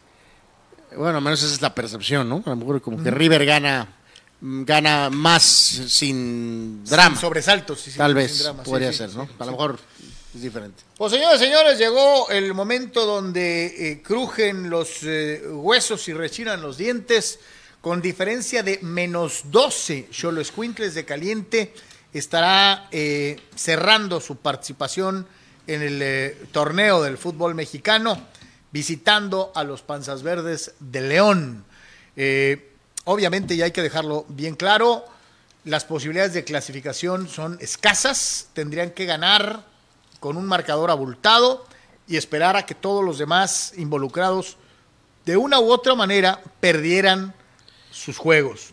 Lo dijo López ayer, Carlos, en las declaraciones que hizo hace un par de días, que pusimos donde dijo, eh, lo más destacado fue que dijo, pues quien quiera estar aquí, bueno, y si no, pues que la puerta no te pegue al salir, ¿no? Eh, hay que ganarle a León, eh, que el este San Luis eh, pi- pierda y que Mazatlán y Juárez eh, no ganen. Pero como dijo López, parece que hasta cierto punto lo más difícil es lo de ellos Hacia adentro, ¿no? que hay que ganarle a León. Y ganarse a sí mismos, ¿no? Porque pareciera que aunque no lo aparentan, las declaraciones de Lisandro López ayer te dan a entender que el esfuerzo dentro del equipo no es parejo, ¿no? Hay algunos que sí, hay otros que no. Sí, sí, que hay jugadores claramente distraídos que están pensando en, En en sus- salir de aquí, este, que están a lo mejor usando a Tijuana como trampolín o nada más como una parada, pues, este, no a full, pues. algo, pa- algo pasajero, algo transitorio, en fin. Eh, León hasta el momento ha ganado seis partidos, el equipo de Tijuana suma solamente cuatro triunfos en lo que va de la campaña.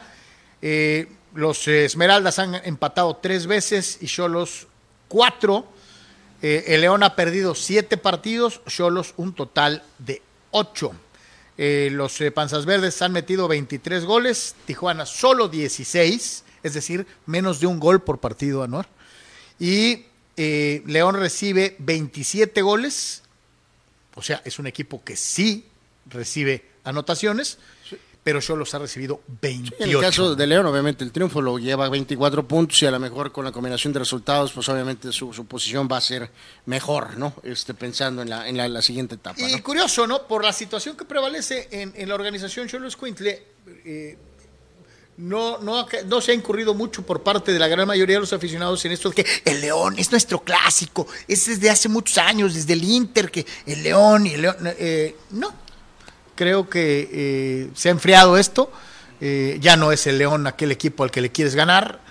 eh, eh, en la era de ascenso sí era como que muy... Sí, y es que eso es el término. Álgido, la ¿no? palabra- lo que dijiste es correcto, ¿no? Es, es- es ese tipo de, de, de duelos deportivos es como si fuera fueguito, ¿no? O sea, le tienes que seguir echando algo de leña, eh, porque si no, pues se Sí, se apaga, ¿no? Se apaga. Entonces, este, se vuelven anécdotas, ¿no? Se vuelve algo, este, obviamente. pues, Todavía en ascenso se dieron muy, bueno, muy sí, sabroso, pero, ¿no? pues, bueno, es lo mismo, o sea, son fases.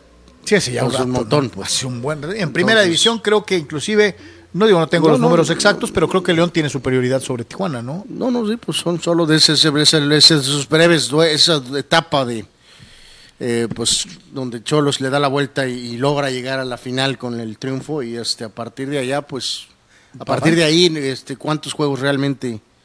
Sí. eh, o sea, me refiero a- trascendentes, o sea, ¿no? Importantes. Que no sean nada más juegos de temporada regular.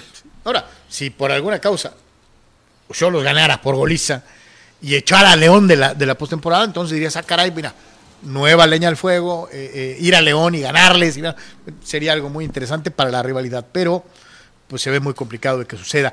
Grandes jugadores han pasado por eh, las filas de los Esmeraldas de León y, aquí hacemos un recuento de algunos de esos eh, figurones, de algunas de esas grandes figuras eh, que han militado en el equipo Panza Verde en el pasado, ¿no? Sí, algo, o sea, obviamente hay, hay jugadores de León de, de- épocas muy, mucho, mucho, mucho más atrás, pero aquí vamos a observar algunos de ellos, sobre todo, tal vez más en nuestros tiempos. Eh, Desde luego, don- don- con excepción de Carvajal, que pues Don es, Toño eh, Carvajal, que era eh, el arquero de León y que durante muchos años fue el arquero de la selección mexicana. Eh, los que ya lo conocimos como director técnico lo asociamos más a Morelia que a León, ¿no? Pero como jugador, pues eterno cancerbero de los Esmeraldas, ¿no? Sí, totalmente, ¿no? Obviamente hay muchas referencias del equipo campeón de Bucetich de, Ahí está Tit, de Tit. principios de los noventas, ahí está Milton Queiroz de Tita, eh, Márquez que pues eh, Aunque, obviamente... aunque- oye, aunque muchos decían, ya se acabó, esto que fue campeón en el, en el León, ¿eh? No, no, no. pues, ya el- veterano. Acabó jugando bastante bien eh, tras su breve paso ahí que no fue correcto con el inventado Red Bull, ¿no? Pero aquí en, en ese equipo de Matosas que estaba muy conformado vino a aportar muchísimo. Eh, está en la parte superior derecha el papá de Marco Fabián, ¿no? Que ahora es eso. Eh, Martín Peña ahora es conocido como el, este, como el papá de como Marco, el papá de Marco Fabián, ¿no? Pero fue un excelente muy buen jugador. jugador para el equipo de León. También por ahí estuvo Sigifredo Mercado, estuvo Marquinhos. Curioso. Uh, que- Marquinhos, Marquinhos, Marquinhos. que era el gran compañero de Tita en medio campo, zurdo. Y. Y Ahí- después, cuando llegó Leandro Augusto al principio de su carrera en México, eso se decía, mira, este es eh, sobre Leandro Augusto, ¿no? Mira, juega muy parecido a como jugaba Marquinhos. Este, y obviamente, Leandro don- Augusto hizo su carrera larga en está México. don ¿no? Carlos Turrubiates, inolvidable para la afición de Tijuana, porque fue uno de los que vino a Tijuana a clavar un gol de cabeza muy, muy importante para que el equipo de León regresara a la primera división después de 10 años. ¿no? Digo, entre otros, el mismo ahora polémico directivo Jaime Ordiales, que digo, jugó un montón de equipos, entre ellos con el equipo de León. Por ahí está Hernán Medford, que está aquí a un, aquí a un ladito. Y eh, Mauro Boselli, que fue un tremendo goleador para ellos. Que Y, nunca entendí por qué se largó, ¿eh? Bueno, pues ciclos Pero, terminados, ¿no? También se hablaba de que tenía un poder descomunal y pues tenían que sacarlo del vestidor, ¿no? Porque no se podían mover ni el papel del baño sin que él, Sin que lo dijera, ¿no? él autorizara, ¿no? El Eh, señor Matosas. eh, Misael eh, Espinosa ahí está, que también tuvo buen rendimiento con León en algo de la etapa Reynoso. Y obviamente Matosas, que pues, su carrera después de León, pues salvo, al cagajo, ¿no? salvo alguna cosa ahí con el de CONCACAF, tantito de América, Carlos, se fue al Tolido su carrera. ¿no? Y luego, pues ya las acusaciones, ya le sacaron los trapos al sol. Y, o sea, Se fue al toilet la carrera de Matosas. Sí, Misael, que era un jugadorazo, ¿no? Sí, sí, Más con Monterrey, más con Chivas, pero también tuvo su, su como quien dice, su último hurra fuerte con, Eh. con León, ¿no? Un jugadorazo, Misael Espinosa, bien recordado. Parte de los Esmeraldas del equipo de los Panzas Verdes del León. Vamos a los juegos que conforman la fecha 17. Nuestro amigo que decía, ya vienen los juegos. Este, sí, después de la pausa de la fecha FUFA, este, pues viene la oportunidad para retomar la Liga MX, concluir el torneo regular y ver quiénes son los abocados a ser campeones. Saquen papel y lápiz y desde luego decirles, en este momento y en una eh, de las eh, operaciones más socorridas y más queridas por ustedes que forman parte de- de- del público que nos ve, espontáneo. El primer fulano que quiera los pronósticos de fútbol y que me lo escriba en YouTube, yo quiero, este, será el responsable de llevar esta fecha para los aficionados, que por cierto, Anuar, son los líderes. Sí, aquí ya ha participado el señor Ortiz, eh, el señor López, Atlista López, el Tocayo, el buen Saúl, Víctor, el señor Pemar, Zárate, eh, el, el señor Pemar Pérez Vega, el señor Juan Antonio Pitones, Raúl Ibarra, Azael Villa, Tacarrasco, Oscar Fierro, Mario Cuevas, Rul Seyer, así que alguno otro este, participe, levante la mano y llévese los pronósticos para esta jornada. Eh, básicamente la tabla está con los fans adelante con 93. Ustedes van ganando. En este caso, después estoy yo junto con Cepeda con 77. Carlos tiene 70. eh, Abel, que tiene como 5 o 6 fechas menos, tiene 67. Y Sócrates 64. Así que, eh, mi querido Abel, pues tienes la oportunidad de cerrar este, con una gran fecha. A lo mejor hasta te, te llevas por ahí medalla de Da- bronce. da- ya, ya, ya, ya le entró. Dale rebaño. César Sánchez. Ah, perfecto, adelante, excelente, qué bueno. César Sánchez eh, levanta su dedito así. Pues eh, mándalos, mándalos. Mándanos los pronósticos, fulano. Este, eh, tú eres el, el- el que ha sido insaculado, insaculado para eh, asumir la responsabilidad de seguir en la punta.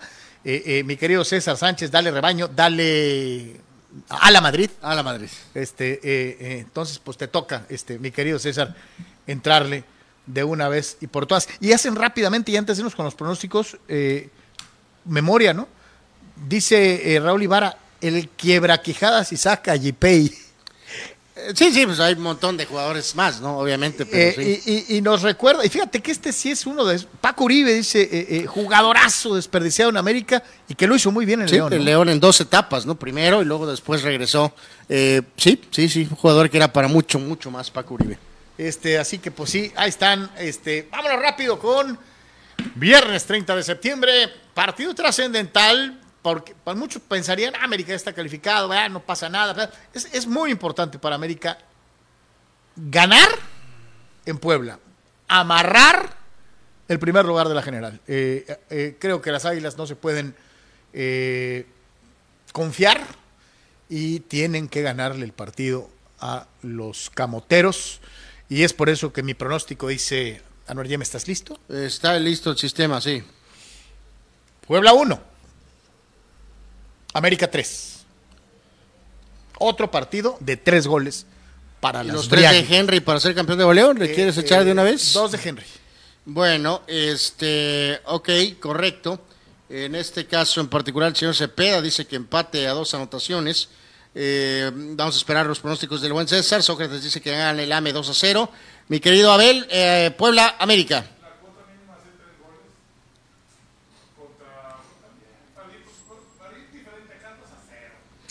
3-0 el AME. Correcto. Eh, va a ganar Puebla 2 a 1. ¿Qué, qué te pasa, fulano? Eh, va a anotar. Bueno, ¿qué puede esperar de un tipo que dice, pues sí van a calificar los Yankees, pero nos van a ganar la final los Astros? Haga de cuenta, aquí demuestra una vez más su, su, su, su, su terrible tendencia a clavar el pico. Gol del triunfo del Puebla lo va a anotar Jordi Cortizo. El figurón. Ahora El figura. Figurón. Ahora figura del Puebla. Eh, sí. Bueno. El siguiente partido dentro de la jornada de viernes nos ubica a el equipo de Ciudad Juárez enfrentándose a los Riumas. Oye, O- qué, qué, o a lo que queda de qué- los qué Riumas. desmadre con lo de Dani Alves. Este, Sacaron un, un, eh, y es la palabra correcta, que lo sacan una cosa. Obviamente me queda claro que Dani Alves agarró el teléfono y les dijo, quítenme ese, ese diagnóstico de que estoy severamente lesionado. Este, así que un desgarreate con lo que Pumas dijo primero. primero dicen que está luego- lesionado. El jugador los desmiente. O sea, es una cosa increíble. Eh, sí, no, no muy bueno eso que digamos para Pumas, pero bueno. Si es, es, es así, absurdo. Eh, es, eh, eh, yo no le veo, digo, yo sí le doy cierto grado de, de veracidad, Anor, a las versiones que dicen que Alves se va a ir a otro equipo del fútbol mexicano para la próxima temporada. Eh, pues dijo que solo el América o los Tigres, ¿no? Creo que dijo algo así. Pues cabría en Tigres, ¿eh? Eh, pues también cabría el América, Carlos. Pero pues ahí está, ahí se las dejamos. Eh, Juárez hasta el momento ocupa la posición número 14, prácticamente está, eh, eh, o más bien ya está eh, fuera de cualquier posibilidad. Y en el caso concreto de Pumas, pues está eliminado desde hace un buen rato también con 14 puntos. Empate a un gol. Eh, ok, es Juárez Pumas, ¿verdad? Sí. Empate a una anotación, eh, correcto. Ya tengo todos los pronósticos del buen Manny. Dice que gana Pumas 1 a 0. Sócrates dice que gana Juárez 1 a 0. Abel, Juárez, Pumas. Dice que gana Pumas 2 a 1 porque no está eh, Dani Alves. Eh, correcto. Eh, me voy a ir con eh, Juárez eh, por marcador de dos goles a cero. Y con eso rubrican el término de una temporada de pesadilla para Pumas. ¿no? Eh, pues sí. Sí. sí. Para cerrarla en estilo. Sábado primero de octubre, el equipo de San Luis se enfrenta a los Tigres de Miguel Herrera. Eh, San Luis allá anda, ¿eh? San Luis, este, no crea que, que- que- que se los va a cargar el payaso. Lugar número 12, el último dentro de la clasificación, es en casa contra Tigres, que a lo más que aspira es tratar de meterse entre los cuatro primeros si es que llega a ganar y Santos pierde. Recordar directamente, esto tiene que ver lazo directo, cordón umbilical con el Cholo. El Cholo. Necesitan que San Luis eh, pierda este juego. Eh, y creo que sí lo va a pasar. Eh, va a ganar el equipo de Tigres 2 a 1 de visita. Tigres 2 a 1, correcto. Dio eh, Se- Manny Manny Cepedex dice que gana San Luis 2 a 1. Sócrates también. Eh, Abel, San Luis Tigres, por favor. Correcto, empate a una anotación. Yo me voy a ir con victoria de San Luis 1 a 0. Ok. Este, y con esto, ¿qué? entonces, entonces queda Tigres quinto o sexto. Pues, ¿no? pues, pues, sí. Van a decir que es otro switch, pero van a decir como los padres que, pues ya veremos en la Este, este que sigue es trascendental. El número 2 de la tabla, que es Monterrey, con 34 puntos, estará eh, en- recibiendo nada menos y nada más que a los Tuzos del Pachuca, que son terceros con 31 unidades. Más Sí. 16 Monterrey, más 13 Pachuca. Si Pachuca gana, tumba a Monterrey del segundo escalón, Bueno, pues depende por dependiendo cuánto, de por ¿no? cuánto, ¿no? Sí, son tres goles. Eh, son tres goles, sí se ve difícil. O sea, pero de todas maneras lo igualaría en puntos. Si Monterrey gana, superaría a América si es que América suma solo de a uno o pierde. Sí, que aquí nos presenta otra vez esta cosa de que de, lo, lo hicieron, ¿se acuerdan? Se hizo hace años, no muchos años, de que los juegos tenían que ser parejos. Todos a la misma hora, ¿no? Y desafortunadamente algunos creativos luego salieron con que ni modo que ponga rápido y furioso el sábado. O sea, eh, por este tipo de cosas, porque por ejemplo ahorita para ellos que a todo dar, ¿no? Ya sabes qué onda con América, ¿no? O sea, eh, Sí, inclusive entonces- Monterrey diría, se podría dar el lujo de manejar el partido. Si América perdiera con Puebla, Sí, que Eh, también ahí América trae lo bueno que trae de medio escudo de lo de la de la diferencia, ¿no? Más 20. Porque tiene más, o sea, y Monterrey tiene más de 16. Entonces, este, pues digo, o sea, eh, sí, pero es un, es un punto de diferencia. Si Monterrey gana, supera a América. pero, pero, pero la diferencia va a quedar, pues, este, bueno, América tendría que ser goleado Pues sí. eh, por el Puebla, no va a pasar. Pues ahí está. Y yo sí me voy a ir con empate entre Rayados y Tuzos. Empate a un gol entre eh, Regios e Hidalguenses. Cepeda, Mani Cepeda también da empate a dos y Sócrates también va empate a uno. Eh, Rayados Tuzos, Abel. 2-1 Monterrey. Eh, fíjate que yo también me voy a ir con el empate, Carlos, pero a cero. Los rojinegros del Atlas, lo que queda del, del bicampeón, ya sin coca, ya sin madre, sin muchas otras cosas, este, reciben a, a Lamborghini, a, a- a- a los rayos del Necaxa. Necaxa es 11. Y que eso le permite a, a Necaxa tener el mayor número de escenarios, Carlos. Obviamente, si gana, pues es lo mejor. Estás adentro. Pero también puedes empatar y esperar que alguno de Atlas o San Luis mate- no ganen. Incluso perdiendo. Hay dos escenarios de combinaciones múltiples, ya muy complicadas. Múltiples, ¿no? Pero es el Necaxa, por esa posición que dices, el que más opciones tiene. Necaxa le va a ganar de visita al Atlas de Guadalajara 2 a 1, Anuar. Eh, 2 a 1 el Lamborghini. Sí, señor. Dice Manny que el Atlas pues, va a cerrar ganando 2 a 0. Que Sócrates dice que gana Necaxa, dos tantos contra uno. Atlas Necaxa, Abel. 1 a 0 ganan los rayos. Eh, yo me voy a ir con un empate a una anotación. El siguiente encuentro, también dentro de la jornada de el Sabadaba, nos pone a las Chivas Rayadas del Guadalajara, el rebaño, visitando a la máquina celeste de la Cruz Azul en el Estadio Azteca. Eh, el conjunto celeste es 10 en la tabla, tiene 21 puntos, mientras que el conjunto de las Chivas es 8 con 22. Si Cruz Azul le ganara a Chivas, lo avienta al repechaje. Si Chivas le gana a Cruz Azul, podría aspirar a meterse al lugar número 6 dentro de la clasificación. Entonces, eh, Cruz Azul le va a ganar a Chivas 2 a 1. Cruz Azul le va a ganar a Chivas 2 a 1. Antuna dice que cuidado con el Cruz Azul en la liguilla. Dice Manny Manny Cepedex que gana el rebaño 2 a 1. Y Sócrates de Manduras dice que es empate a dos anotaciones. Cruz Azul Chivas, mi querido Abel.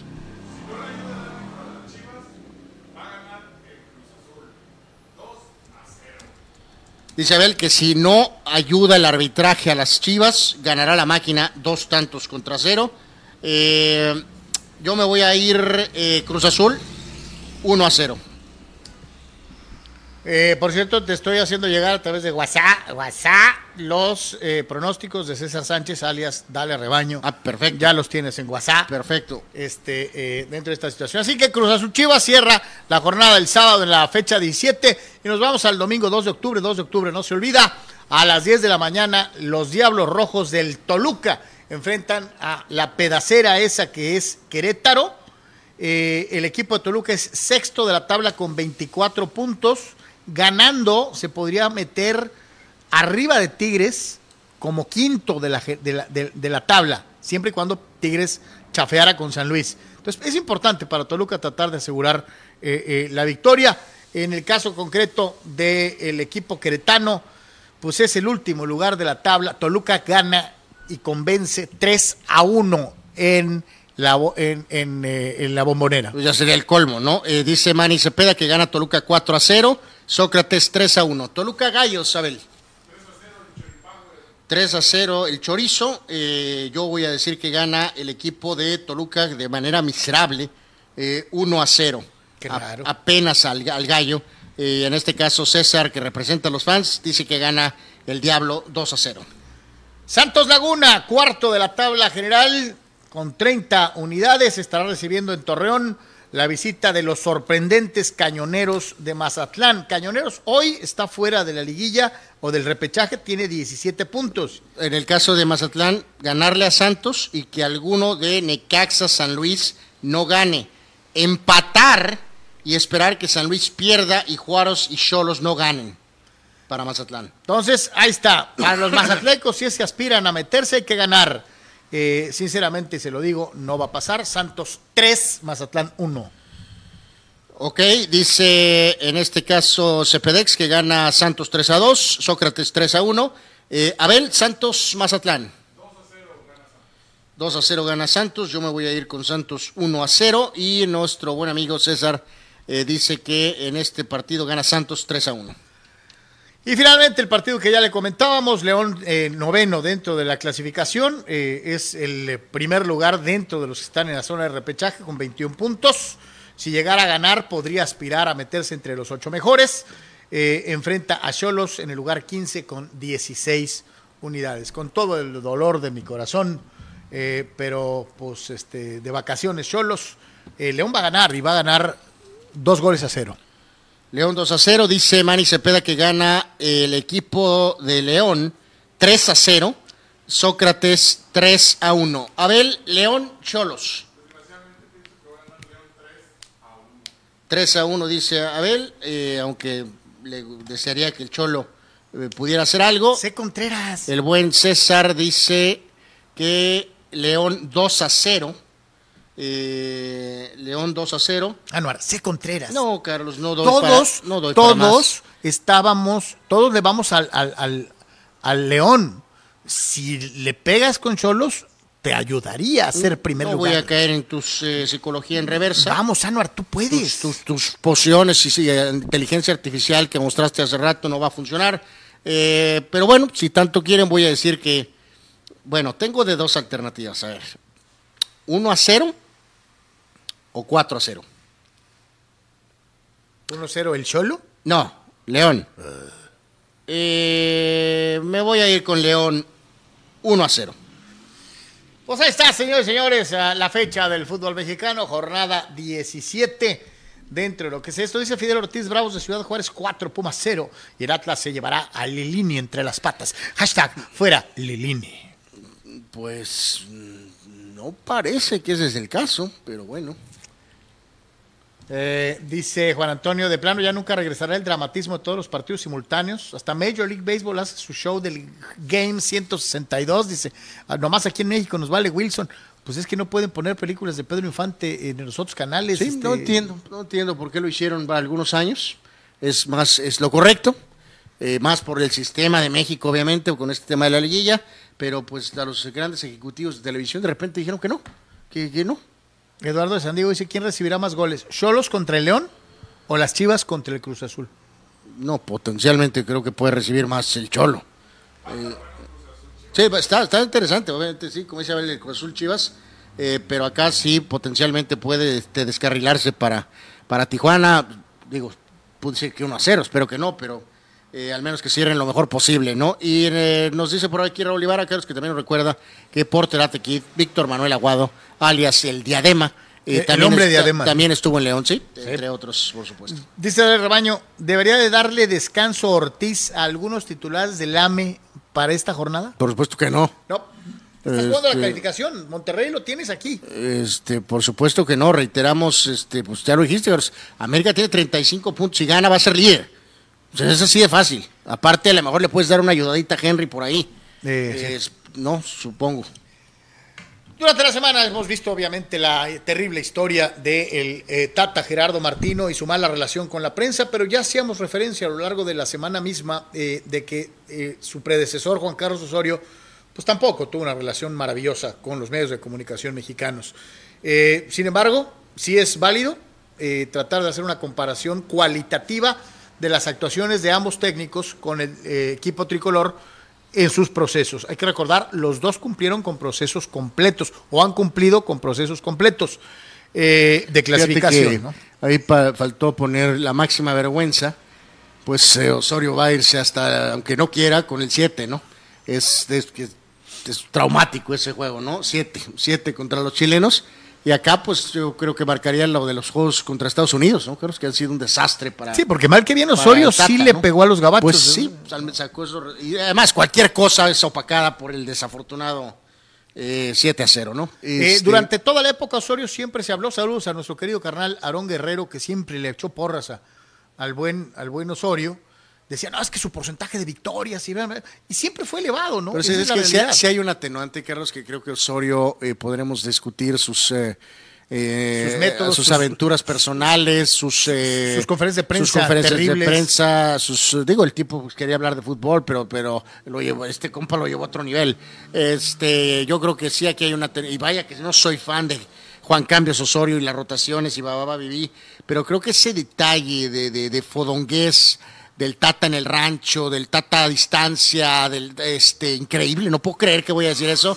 Le doy un margen más a Osorio que creo que en, en el contexto de ah, digo, el Tata ha sido profesional, pero creo que Osorio fue bastante profesional, así que digo que petardear es otra cosa, pero eh, increíblemente le voy a dar la nada a Osorio, sinceramente lo Ahí está la efectividad abajo. El Tata ya superó los buenos números de Juan Cambios. 50 Pues sí, pero volvemos tus, tú y tus números, que los vean. O sea, es increíble. O sea, 71% de efectividad. Todos sabemos que el proceso ahorita no está en un nivel de 71% No, de efectividad. no- ¿no te llama la atención que los dos perdieron 10 veces? Hasta ahorita. Eh, pues sí, pues sí, sí, sí. Digo que son más juegos hasta ahora para, para eh, Martino, ¿no? Sí, para el Tata. Y todavía le Este, falta el Mundial, ¿no? Pero, pero en fin, Y bueno. todavía le falta el Mundial. Señores, señores, yo también, aunque no lo crea, eh, creo que me quedo un poquito más con la percepción pública. Del no, sí, no, es, no es por realmente amor, ¿eh? sino porque no hay de otra. Eh, a ver, explícame esto de la pregunta. No, no, no, aquí los eh, estas lo vemos y creo que los tres contestamos, si les parece. Y usted también contéstenos si alcanza rápido ahí a ponernos en el chat. Este, esto fue a lo preguntaba por ahí la gente de TNT México, Carlos, Sports México. Eh, así que bueno, pues creo que ya más o menos sabemos por dónde, pero a ver, eh, ¿en qué equipo, si hubiera sido pro- futbolista profesional, en qué equipo te hubiera gustado jugar y en qué equipo nunca hubieras jugado? Carlos. En el AME. ¿En qué equipo me hubiera gustado jugar? Desde luego que en el más grande, en las Águilas del América. ¿En qué equipo nunca hubieras jugado? Me vale, me hubiera muerto por jugar en el que sea. Inclusive, fui a pedir permiso en las Chivas de hacer una prueba y el, y, el nene López Apeán, en paz descanse, me bateó. Me bateó, no me dejó. Me la dieron después en Tecos, pero este, eh, me bateó el nene López Apeán, me dijo, no, ya estás muy peludo. Y este, muy peludo quiere decir, ya era mayor, ¿no? Para la época. Gracias, Este. Entonces, eh, el AME Y donde me hubieran dado chance, ¿no? donde fuera, cabrón. Había jugado hasta en, hasta en los cañonebrios, o sea, en, en Ciudad Juárez, cabrón, En- donde sea. En Bueno, el Real Bañil, ¿y en, en qué la equipo Piedad. nunca hubieras jugado? No, pues lo que estoy diciendo yo, donde caiga, cabrón. Yo, no, venga. Válgame, que bueno, acá el amigo. Abel, ¿en qué equipo hubieras jugado y en cuál no? También hubiera jugado en el AME. Atlas dice que estuvo en el radar del buen Abel. Bueno, nadie me vio, pero yo, yo andaba por ahí. ¿Y en qué equipo nunca hubieras jugado? En el rebaño. Bueno, ya que mis queridos compañeros eh, salieron tan patriotas, me voy a ir entonces en el ámbito internacional. Obviamente en el más grande de verdad, este sí es de verdad, el equipo Real Madrid. Y obviamente jamás hubiera jugado con los culés. No, no, no. Vete al ámbito mexicano, maldita sea. Me hubiera gustado jugar, Carlos, con los Tecos Guaj. Me caían bien. Me hubiera gustado jugar con los Tecos Guaj y jamás en el universo, viviendo en Guadalajara, jamás consideré por un segundo ir a la escuela del rebaño. Fui a la de Tecos, tal vez lo de Atlas, hace 100 mil kilos. Correctamente. A, a- Correctamente. a muchos tapatíos no nos caen bien las chivas. Y, y, este, pues sí, así pasa. Este, hay mucho capitalino que no quiere al América y le va las- al Guadalajara, ¿no? Entonces, así es. En fin, vámonos, señores y señores, a un día como hoy. eh, ¿Qué cumpleaños, decesos y sucesos se generaron un 30 de septiembre? 30 de septiembre, que pues ya se acabó, septiembre. Se acabó septiembre, así que llegamos a, octubre y pues, eh, bueno, rapidito, vamos con Ricky Sanders, por orden, nació en el 60, tremendo receptor de los Redskins de Washington en los 80s, eh, aquel legendario número 83, ¿no? Que era súper, súper veloz. Eh, Dave Magadan, primera base con los Mets, eh, buenas campañas por ahí, también jugó con Chicago, nació en 62. Eh, Frank Rijkaard, de legendaria carrera como jugador con el Milan, con el Ajax, y después también una etapa muy buena como técnico, y después desapareció de la faz de la tierra, Carlos. ¿Qué pasó eh, con esa época, de hecho, te voy, a decir una cosa, yo sé que me van, me van a caer encima los guardiolistas y me van a decir, no, es que nomás ve los números. A mí me gustaba más el Barcelona de Rijkaard que el de ¿Se Guardiola. acuerdan? Digo, obviamente, pues queda claro que no creo que tenga broncas de lana, fue tantito a Turquía, pero pues pensarías que... Sí, que, que- Pero- que tenía todo para haber te- tenido una Pero- larga carrera, no ¿no? sé, Carlos, no sé si cuando tienes éxito en, en lo máximo que son estos equipos, Madrid, Barcelona, no sé. Todo lo demás se te hace Pues poco, sé ¿no? si después lo demás te da poca cosa, ¿verdad? Pero en fin, eh, en el tema del ámbito del cine, eh, tributo a la señora Mónica Bellucci, eh, que cumple años el día de ¿Qué, hoy. qué mujer tan guapa. Nació en 1964 en múltiples películas. Lo recu- la recuerdo alborotando eh, todo en Matrix 2, eh, poniendo celosa a Trinity. Este, pero en fin, Una mujer bellísima. muy, muy bella. Mónica Bellucci nació en 64. Bueno, de este nomás me acuerdo yo, yo creo. Eric Paikowski, eh, guardia con los Clippers en los eh, 90 Creo que solo tú te acuerdas. bueno, bueno, hay que cubrir todos los ámbitos. Branson Buckner, jugador de tus Steelers, Carlos, en el- nació en 71, Buen jugador. eh, noventero, ¿no? En la época, Sí. noventa- en la época de Cowher.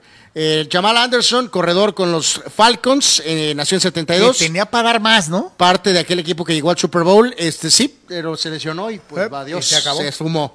Eh, Jeremy Jambi, el hermano de Jason. De Jason. Jeremy es más recordado, recordarán ustedes, recordarán, recordarán, por ser expulsado en la película Moneyball, literalmente. Este, prácticamente ahora eso es lo que recordamos de Jeremy Jambi. En fin, buen pelotero, pero nunca al alcance del hermano. Eh, mejor que Eh, Ozzy Canseco.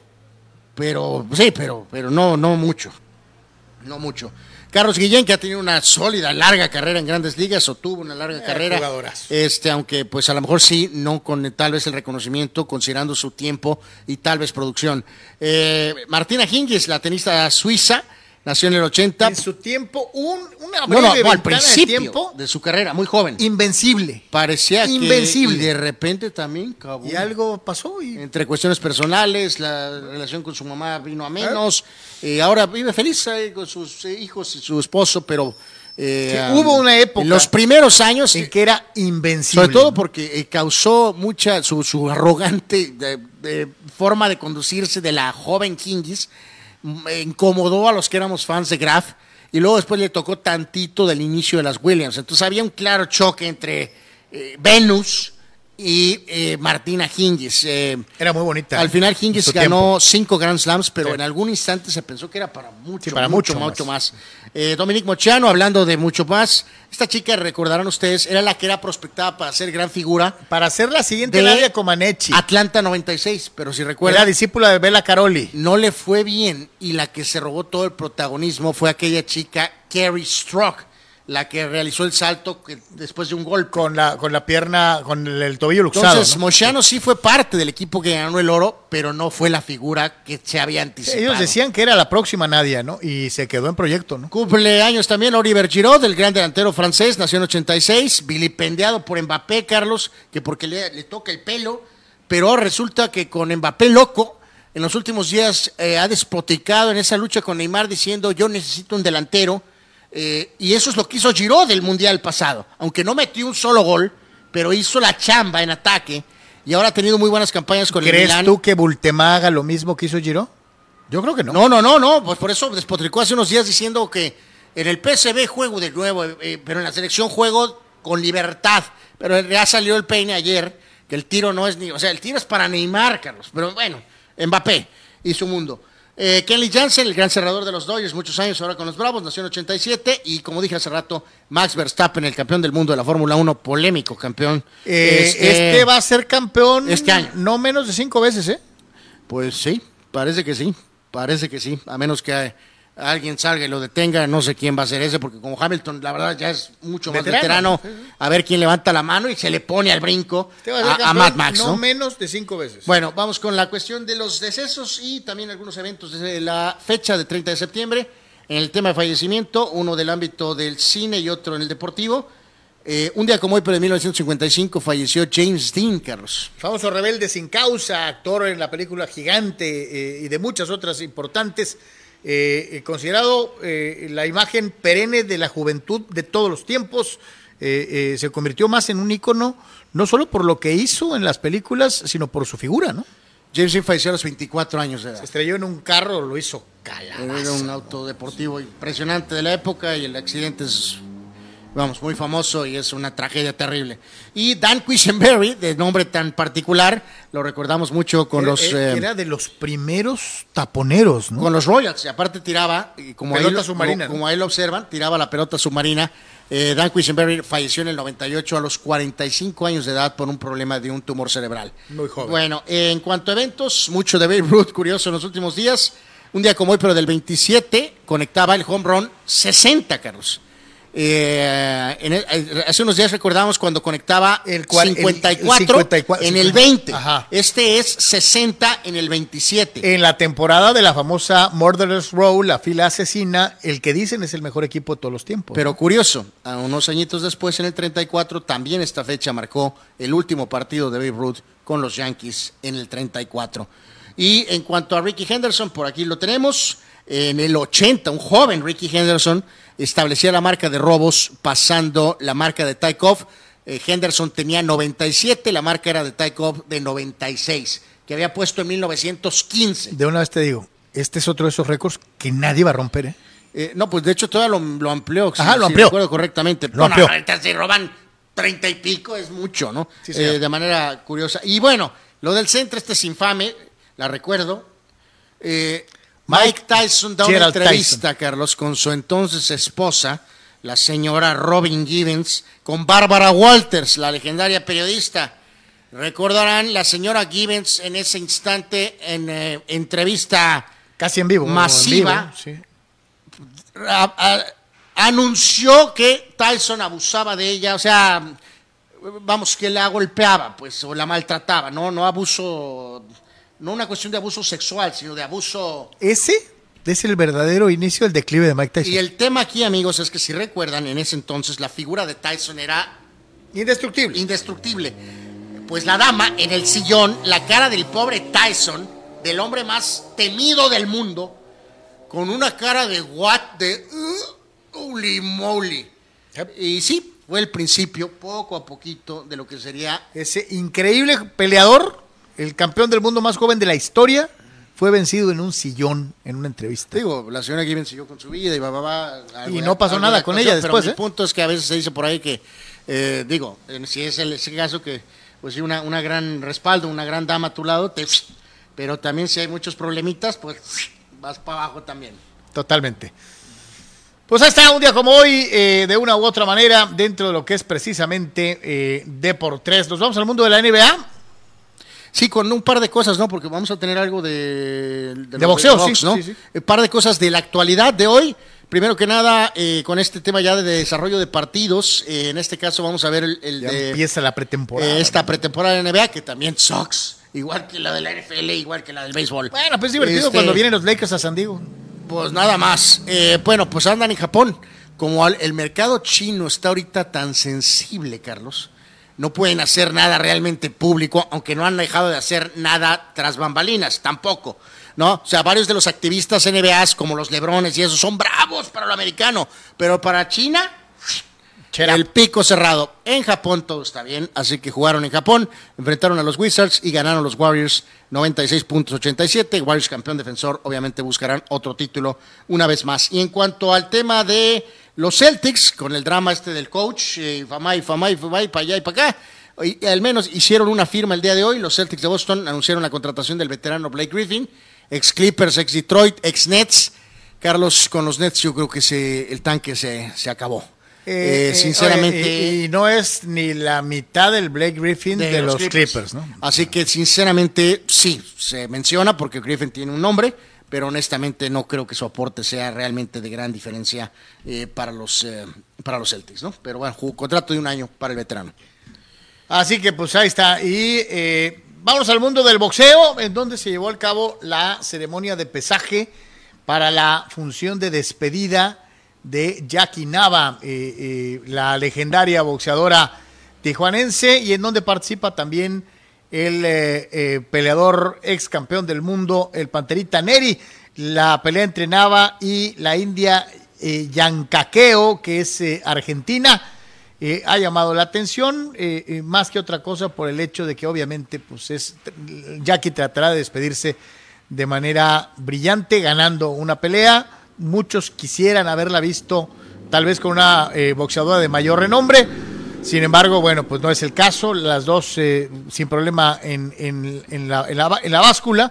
Mientras que Luis Pantera Neri se están enfrentando a David el Severo Carmona eh, eh, en El la Severo. el Severo en la reaparición del peleador en su tierra natal. Eh, ha habido eh, pues este tipo de presentaciones públicas. Ayer ya le mostrábamos eh, algo de lo que es el trabajo de Sócrates con la plática one on one con eh, Jackie Nava. Hoy, hoy la ceremonia de pesaje en donde también estuvo Sócrates, quien nos envió estas imágenes eh, previo a la despedida profesional de Jackie Nava.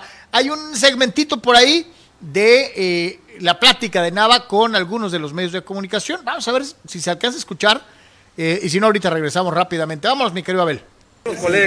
Estábamos en que todos te queden 20, pero en el buen sentido, ¿no? Que sigues Sí, sintiendo. claro, claro, este, pero finalmente pues yo creo que ya cuando baje del porque yo tengo ahorita un compromiso y el compromiso con la pelea siempre no es como que, ay, es la última y voy a hacer lo que sea, no, realmente sí tengo el compromiso todavía bien presente de que voy a hacer una gran pelea, un- un- una responsabilidad arriba del ring y pues, pero es que digo, yo todavía me veo, no veo como que sea la última, sino veo, veo con una, voy por la una pelea y eh, para mí es lo más importante. ¿Qué es lo que más te ha causado nostalgia en estos días? ¿Mensajes, muestras de cariño? Sí, que definitivamente mensajes, porque de repente mucha gente te dice, ya, no te vayas, no te vayas, yo, pero pues, si, si la que se sube soy yo, ¿no? Este, pero finalmente, pues es una decisión que ya se tomó, una decisión que me habían dicho, ay, te estás retirando hace como, como cinco o seis veces, no es que no, es que no había avisado realmente que, que me retiraba, en esta ocasión así es, por lo mismo, hay, muchos proyectos también que quiero atender que tengo capacidad para varias cosas abajo del ring también, así es que las quiero aprovechar. Ya que, ¿qué, qué tan importante ha sido mantener tu equipo de trabajo? Vimos ahorita que estaba tomando la foto, pero siempre ha sido. Sí, pues mira, yo creo que en, en todos los equipos de trabajo siempre, siempre, siempre hay riñas, digo, no, no, digo, no peleas ni nada, pero sí un, a veces desacuerdo, lo que sea, los hemos tratado de, de- de sacar adelante como sea, como, como siempre, eh, de la mejor manera, platicándolo todo, porque a veces, pues, digo, a veces nos, no, no con otro, perdón, pero yo creo que la parte importante es que pues empezamos a platicar y que cómo irlo llevando y sobre todo que la que, la que, la que pela soy yo y que es la que debe estar este, mejor arriba. ahorita, ahorita continúa la entrevista, a ver. Y bien lo dice la princesa Azteca, ¿no? Tiene ya muchos otros proyectos. Obviamente ha iniciado una carrera como comentarista deportivo en la, en la televisión. Eh, yo creo que ya no tiene caso arriesgarte a seguir recibiendo guamazos y, y pues tan tan, ¿no? Y para Neri, importante ganar reapareciendo en casa y pensar en el futuro, ¿no? Pues sí, sí, Neri que tiene evidentemente pues varias cosas que Probar, eh, ¿no? Pues sí, definitivamente, ¿no? Este, mi querido Abel, vamos si gustas a la siguiente eh, y después ya vamos a ir a los videos. Eh, en este caso con lo del fútbol, un poquito que nos llamó la atención, en este caso eh, que es la, la cuestión de las eh, de esta imagen de la FIFA, la, la 18 si gustas. Eh, Carlos, que nos recordó mucho, eh, FIFA puso esto hoy en sus cuentas. Me, me hizo recordar poquito, Carlos, creo que, a ver, tú te vas a acordar más, que eh, era una serie de, de cuentos o revistas eh, rumbo a España 82 que documentaban los mundiales pasados. Yo estaba mucho más pequeño, pero nunca se me va a olvidar porque hay una jugada de un español, Cardeñosa, en el 78, donde tiene una oportunidad de meter un gol y, y por alguna razón el fulano empieza a hacerse manicure, pensó en el cometa, y, y en esos dibujos, en ese formato, le ponen a Cardeñosa como un, re- le ponían como 20 relojes encima de ¿qué estás haciendo? O sea, de este, ¡tira! Dispara, ¿no? Obviamente falló, no anotó Cardeñosa, pero me acordé mucho, no sé, si ¿te acuerdas de esos? Se Eran llamaba como cuentos. La Copa. Y era una enciclopedia de los mundiales que venía con datos, fotos, todo, pero también venía con un cómic incluido. Eso, era exactamente. eh, de todos los mundiales, ¿no? Eh, muy bien dibujada, muy Eso bien era hecha. para España Y 82. fíjate que las- los he buscado años, años y nunca lo he encontrado. eh, porque era una manera muy padre de acercarle los mundiales y su historia a los niños, ¿no? Pues sí, digo, está muy padre lo del álbum Panini ahora, y está, siempre está muy padre eso, pero aquella vez yo, yo de estaba mucho más chico y, y tengo tan presente y me recordó con esas ilustraciones eh, que son muy similares a ese, a ese cuento dentro de esta serie. Ahí ¿no? está Mbappé, Mario Götze. eh, Digo, eh, más recientes, digo, Pelé, pues obviamente Iniesta, icónico, pero Pelé. 2010, 2014, 2018, en fin. Este, aquí nos contestó, antes de ir a los videos, Carlos, eh, el propio Cepedex, eh, dice, sí en Chivas y, al Ti- y jugaría en el Inter de Tijuana. Nunca en el AME ni en los colibríes de Cuernavaca. Ni yo tampoco. Y nos manda un GIF de la preciosa Mónica Bellucci, el propio Manuel Cepeda, y dice Super Mónica. Y dice, Hingis hizo hermoso el nombre de Martina. Eh, bueno, Porque bueno. ya había una Martina muy brillante, que era Navratilova, multiganadora de Grand Slams, pero con Martina Hingis adquirió otra dimensión. Eh, bueno, pues sí, pues sí, pues sí. Eh, dice el señor Olivara, jugaría en Cholos, jamás jugaría en las Chivas, aunque siendo malo, a lo mejor me apapachan. Pues sí. Y también nos dice, fíjate, nos agrega las cuestiones de los recuerdos, eh, TJ Native Carlos, que hoy, hace 23 años, pelearon Trinidad contra Hopkins. Y que Hopkins le puso pues Contra una... Bernard, The Executioner Eh, Hopkins. Le puso una paliza en cada round a Trinidad y al final lo noqueó. Mejor hubiera, lo- si hubiera, o sea, hubiera perdido en el primero y se hubiera ahorrado la paliza.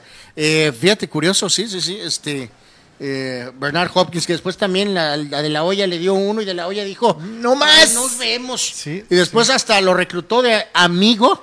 eh, Su o sea, bodyguard, eh, siempre con de la olla, de hecho hasta la actualidad, ahí sigue estando en la órbita de la olla como amigo, socio, eh, Bernard Hopkins, ¿no? Oscar Fiero dice, hubiera estado divertido jugar en Toros Nesa de Mohamed. Víctor Baños, jugado en las Chivas y en los Cuervos de Chava Iglesias. Jamás en el América. Eh, Bueno, nunca en los cuervos de Chava Iglesias. Eh, Juan Antonio dice, en 1947 se televisó el primer, un día como hoy, el primer partido de serie mundial entre Yankees y los Dodgers de Brooklyn, que ganaron los Yankees 5 a 3. Esto fue en Yankee Stadium. Este, eh, eh, eh, eh, así que imagínense, 1947, primer juego de serie mundial televisado un día como hoy. Eh, dice, dale rebaño, yo no jugaría con los tiburones rojos porque luego no me pagan. Dice, Anuar, yo tampoco jugaría con los culés, pero con las palancas chance y me sacan de la pobreza para luego irme a la Casa Blanca. Pero bueno. ¿Va? Eh, dice Lalo, Lalo Castañeda, lo más glorioso hubiera sido jugar con mis chivas, igual que Carlos hubiera jugado en el equipo que sea, dice. Estuve en la escuela del AME en Ensenada y no me alcanzó el dinero para irme a probar a Guadalajara. Chale, ni modo. Dice Ricardo Rodríguez, Rijkaard, el jugador más completo que yo haya visto. Pues sí, Era buen era jugador. un extraordinario medio de contención. También podía jugar de manera sensacional como central y aparte, obviamente, tenía buena técnica e incluso algo de gol. Era un crack.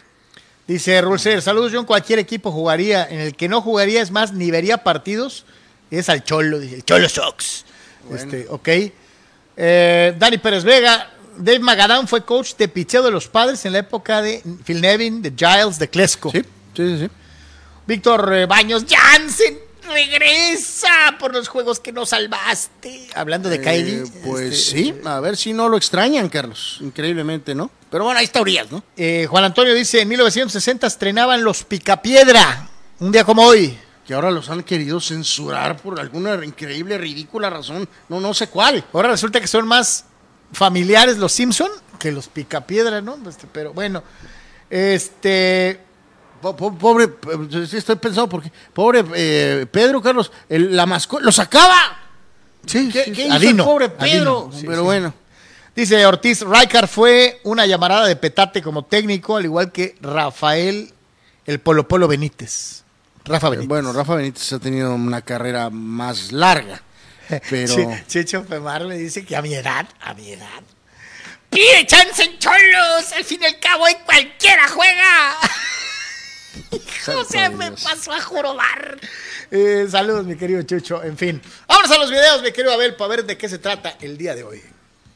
A ver, viene este joven descendiendo y siempre tiene que venir. Yo el- hice eso. Ahí va el papá. Ve nada más, papá. El papá la calabacea, arrolla al pequeño. Arrolla al pequeño y ese sí se lesionó la espalda, ¿no? Como tú, ¿no? Y bueno, siempre fue falta el gracioso, Eh, ¿no? ¿Él pensó que estaba hondo o qué? Eh, sí, y luego acá descendiendo y pues también, las Tepaljuanas también suelo, ¿no? Por supuesto. Eh, bueno, la nieve, aquí no hay... Y luego acá este fulano la hace de Matrix. Vean. Uf. Eh, pues, Salto largo. y acá ya sabemos. El Jenga. Ahí viene el fulano, lo va a intentar, eh, le pega a la base. Petardo. Y este, pues espero que sea su carro, yo creo, ¿no? Y bueno, acá esta dama ¡El cristal! decidió estrellarse. Y bueno, acá va mi amigo. Eh, no luce muy motivado. Ahí va. Y véanlo, vuela. ¡Ay! Ahí ahorita vamos a ver su carita. Vamos a ver su carita. ¡Ahí voy! Y véanlo nada más. Ahí va. Fulano. Pero bueno, señores, a nombre de todos los que trabajamos para ustedes el Deportes de hoy, toda la semana, eh, en esta semana tuvimos intervenciones de Marco Domínguez, por ahí anduvo el Sócrates también, Sócrates de Amanduras, eh, hasta el Tony, Tony Tow estuvo el día de hoy con nosotros, así que pues a nombre de todos los que trabajamos, Manny Cepeda, como siempre, a través de, de- de redes sociales, eh, Abel, eh, dentro de lo que es la producción, el buen Abel Romero y sus servidores Anuar y Carlos Yeme, agradeciendo el favor de su atención y preferencia. Lo invitamos a que esté pendiente la tarde del Hot Deportes y que nos visite en www.deportres.com. Hoy tenemos resumen de noticias también en Comunicante MX por la noche, así que para todos y cada uno de ustedes, muchísimas gracias por haber estado con nosotros el día, el día de hoy. Gracias, Anuar. Gracias, dice Abel, que también, obviamente, con los deportes en el espacio de noticias. Efectivamente, a todos. Gracias. Feliz fin de semana. Paz y bien.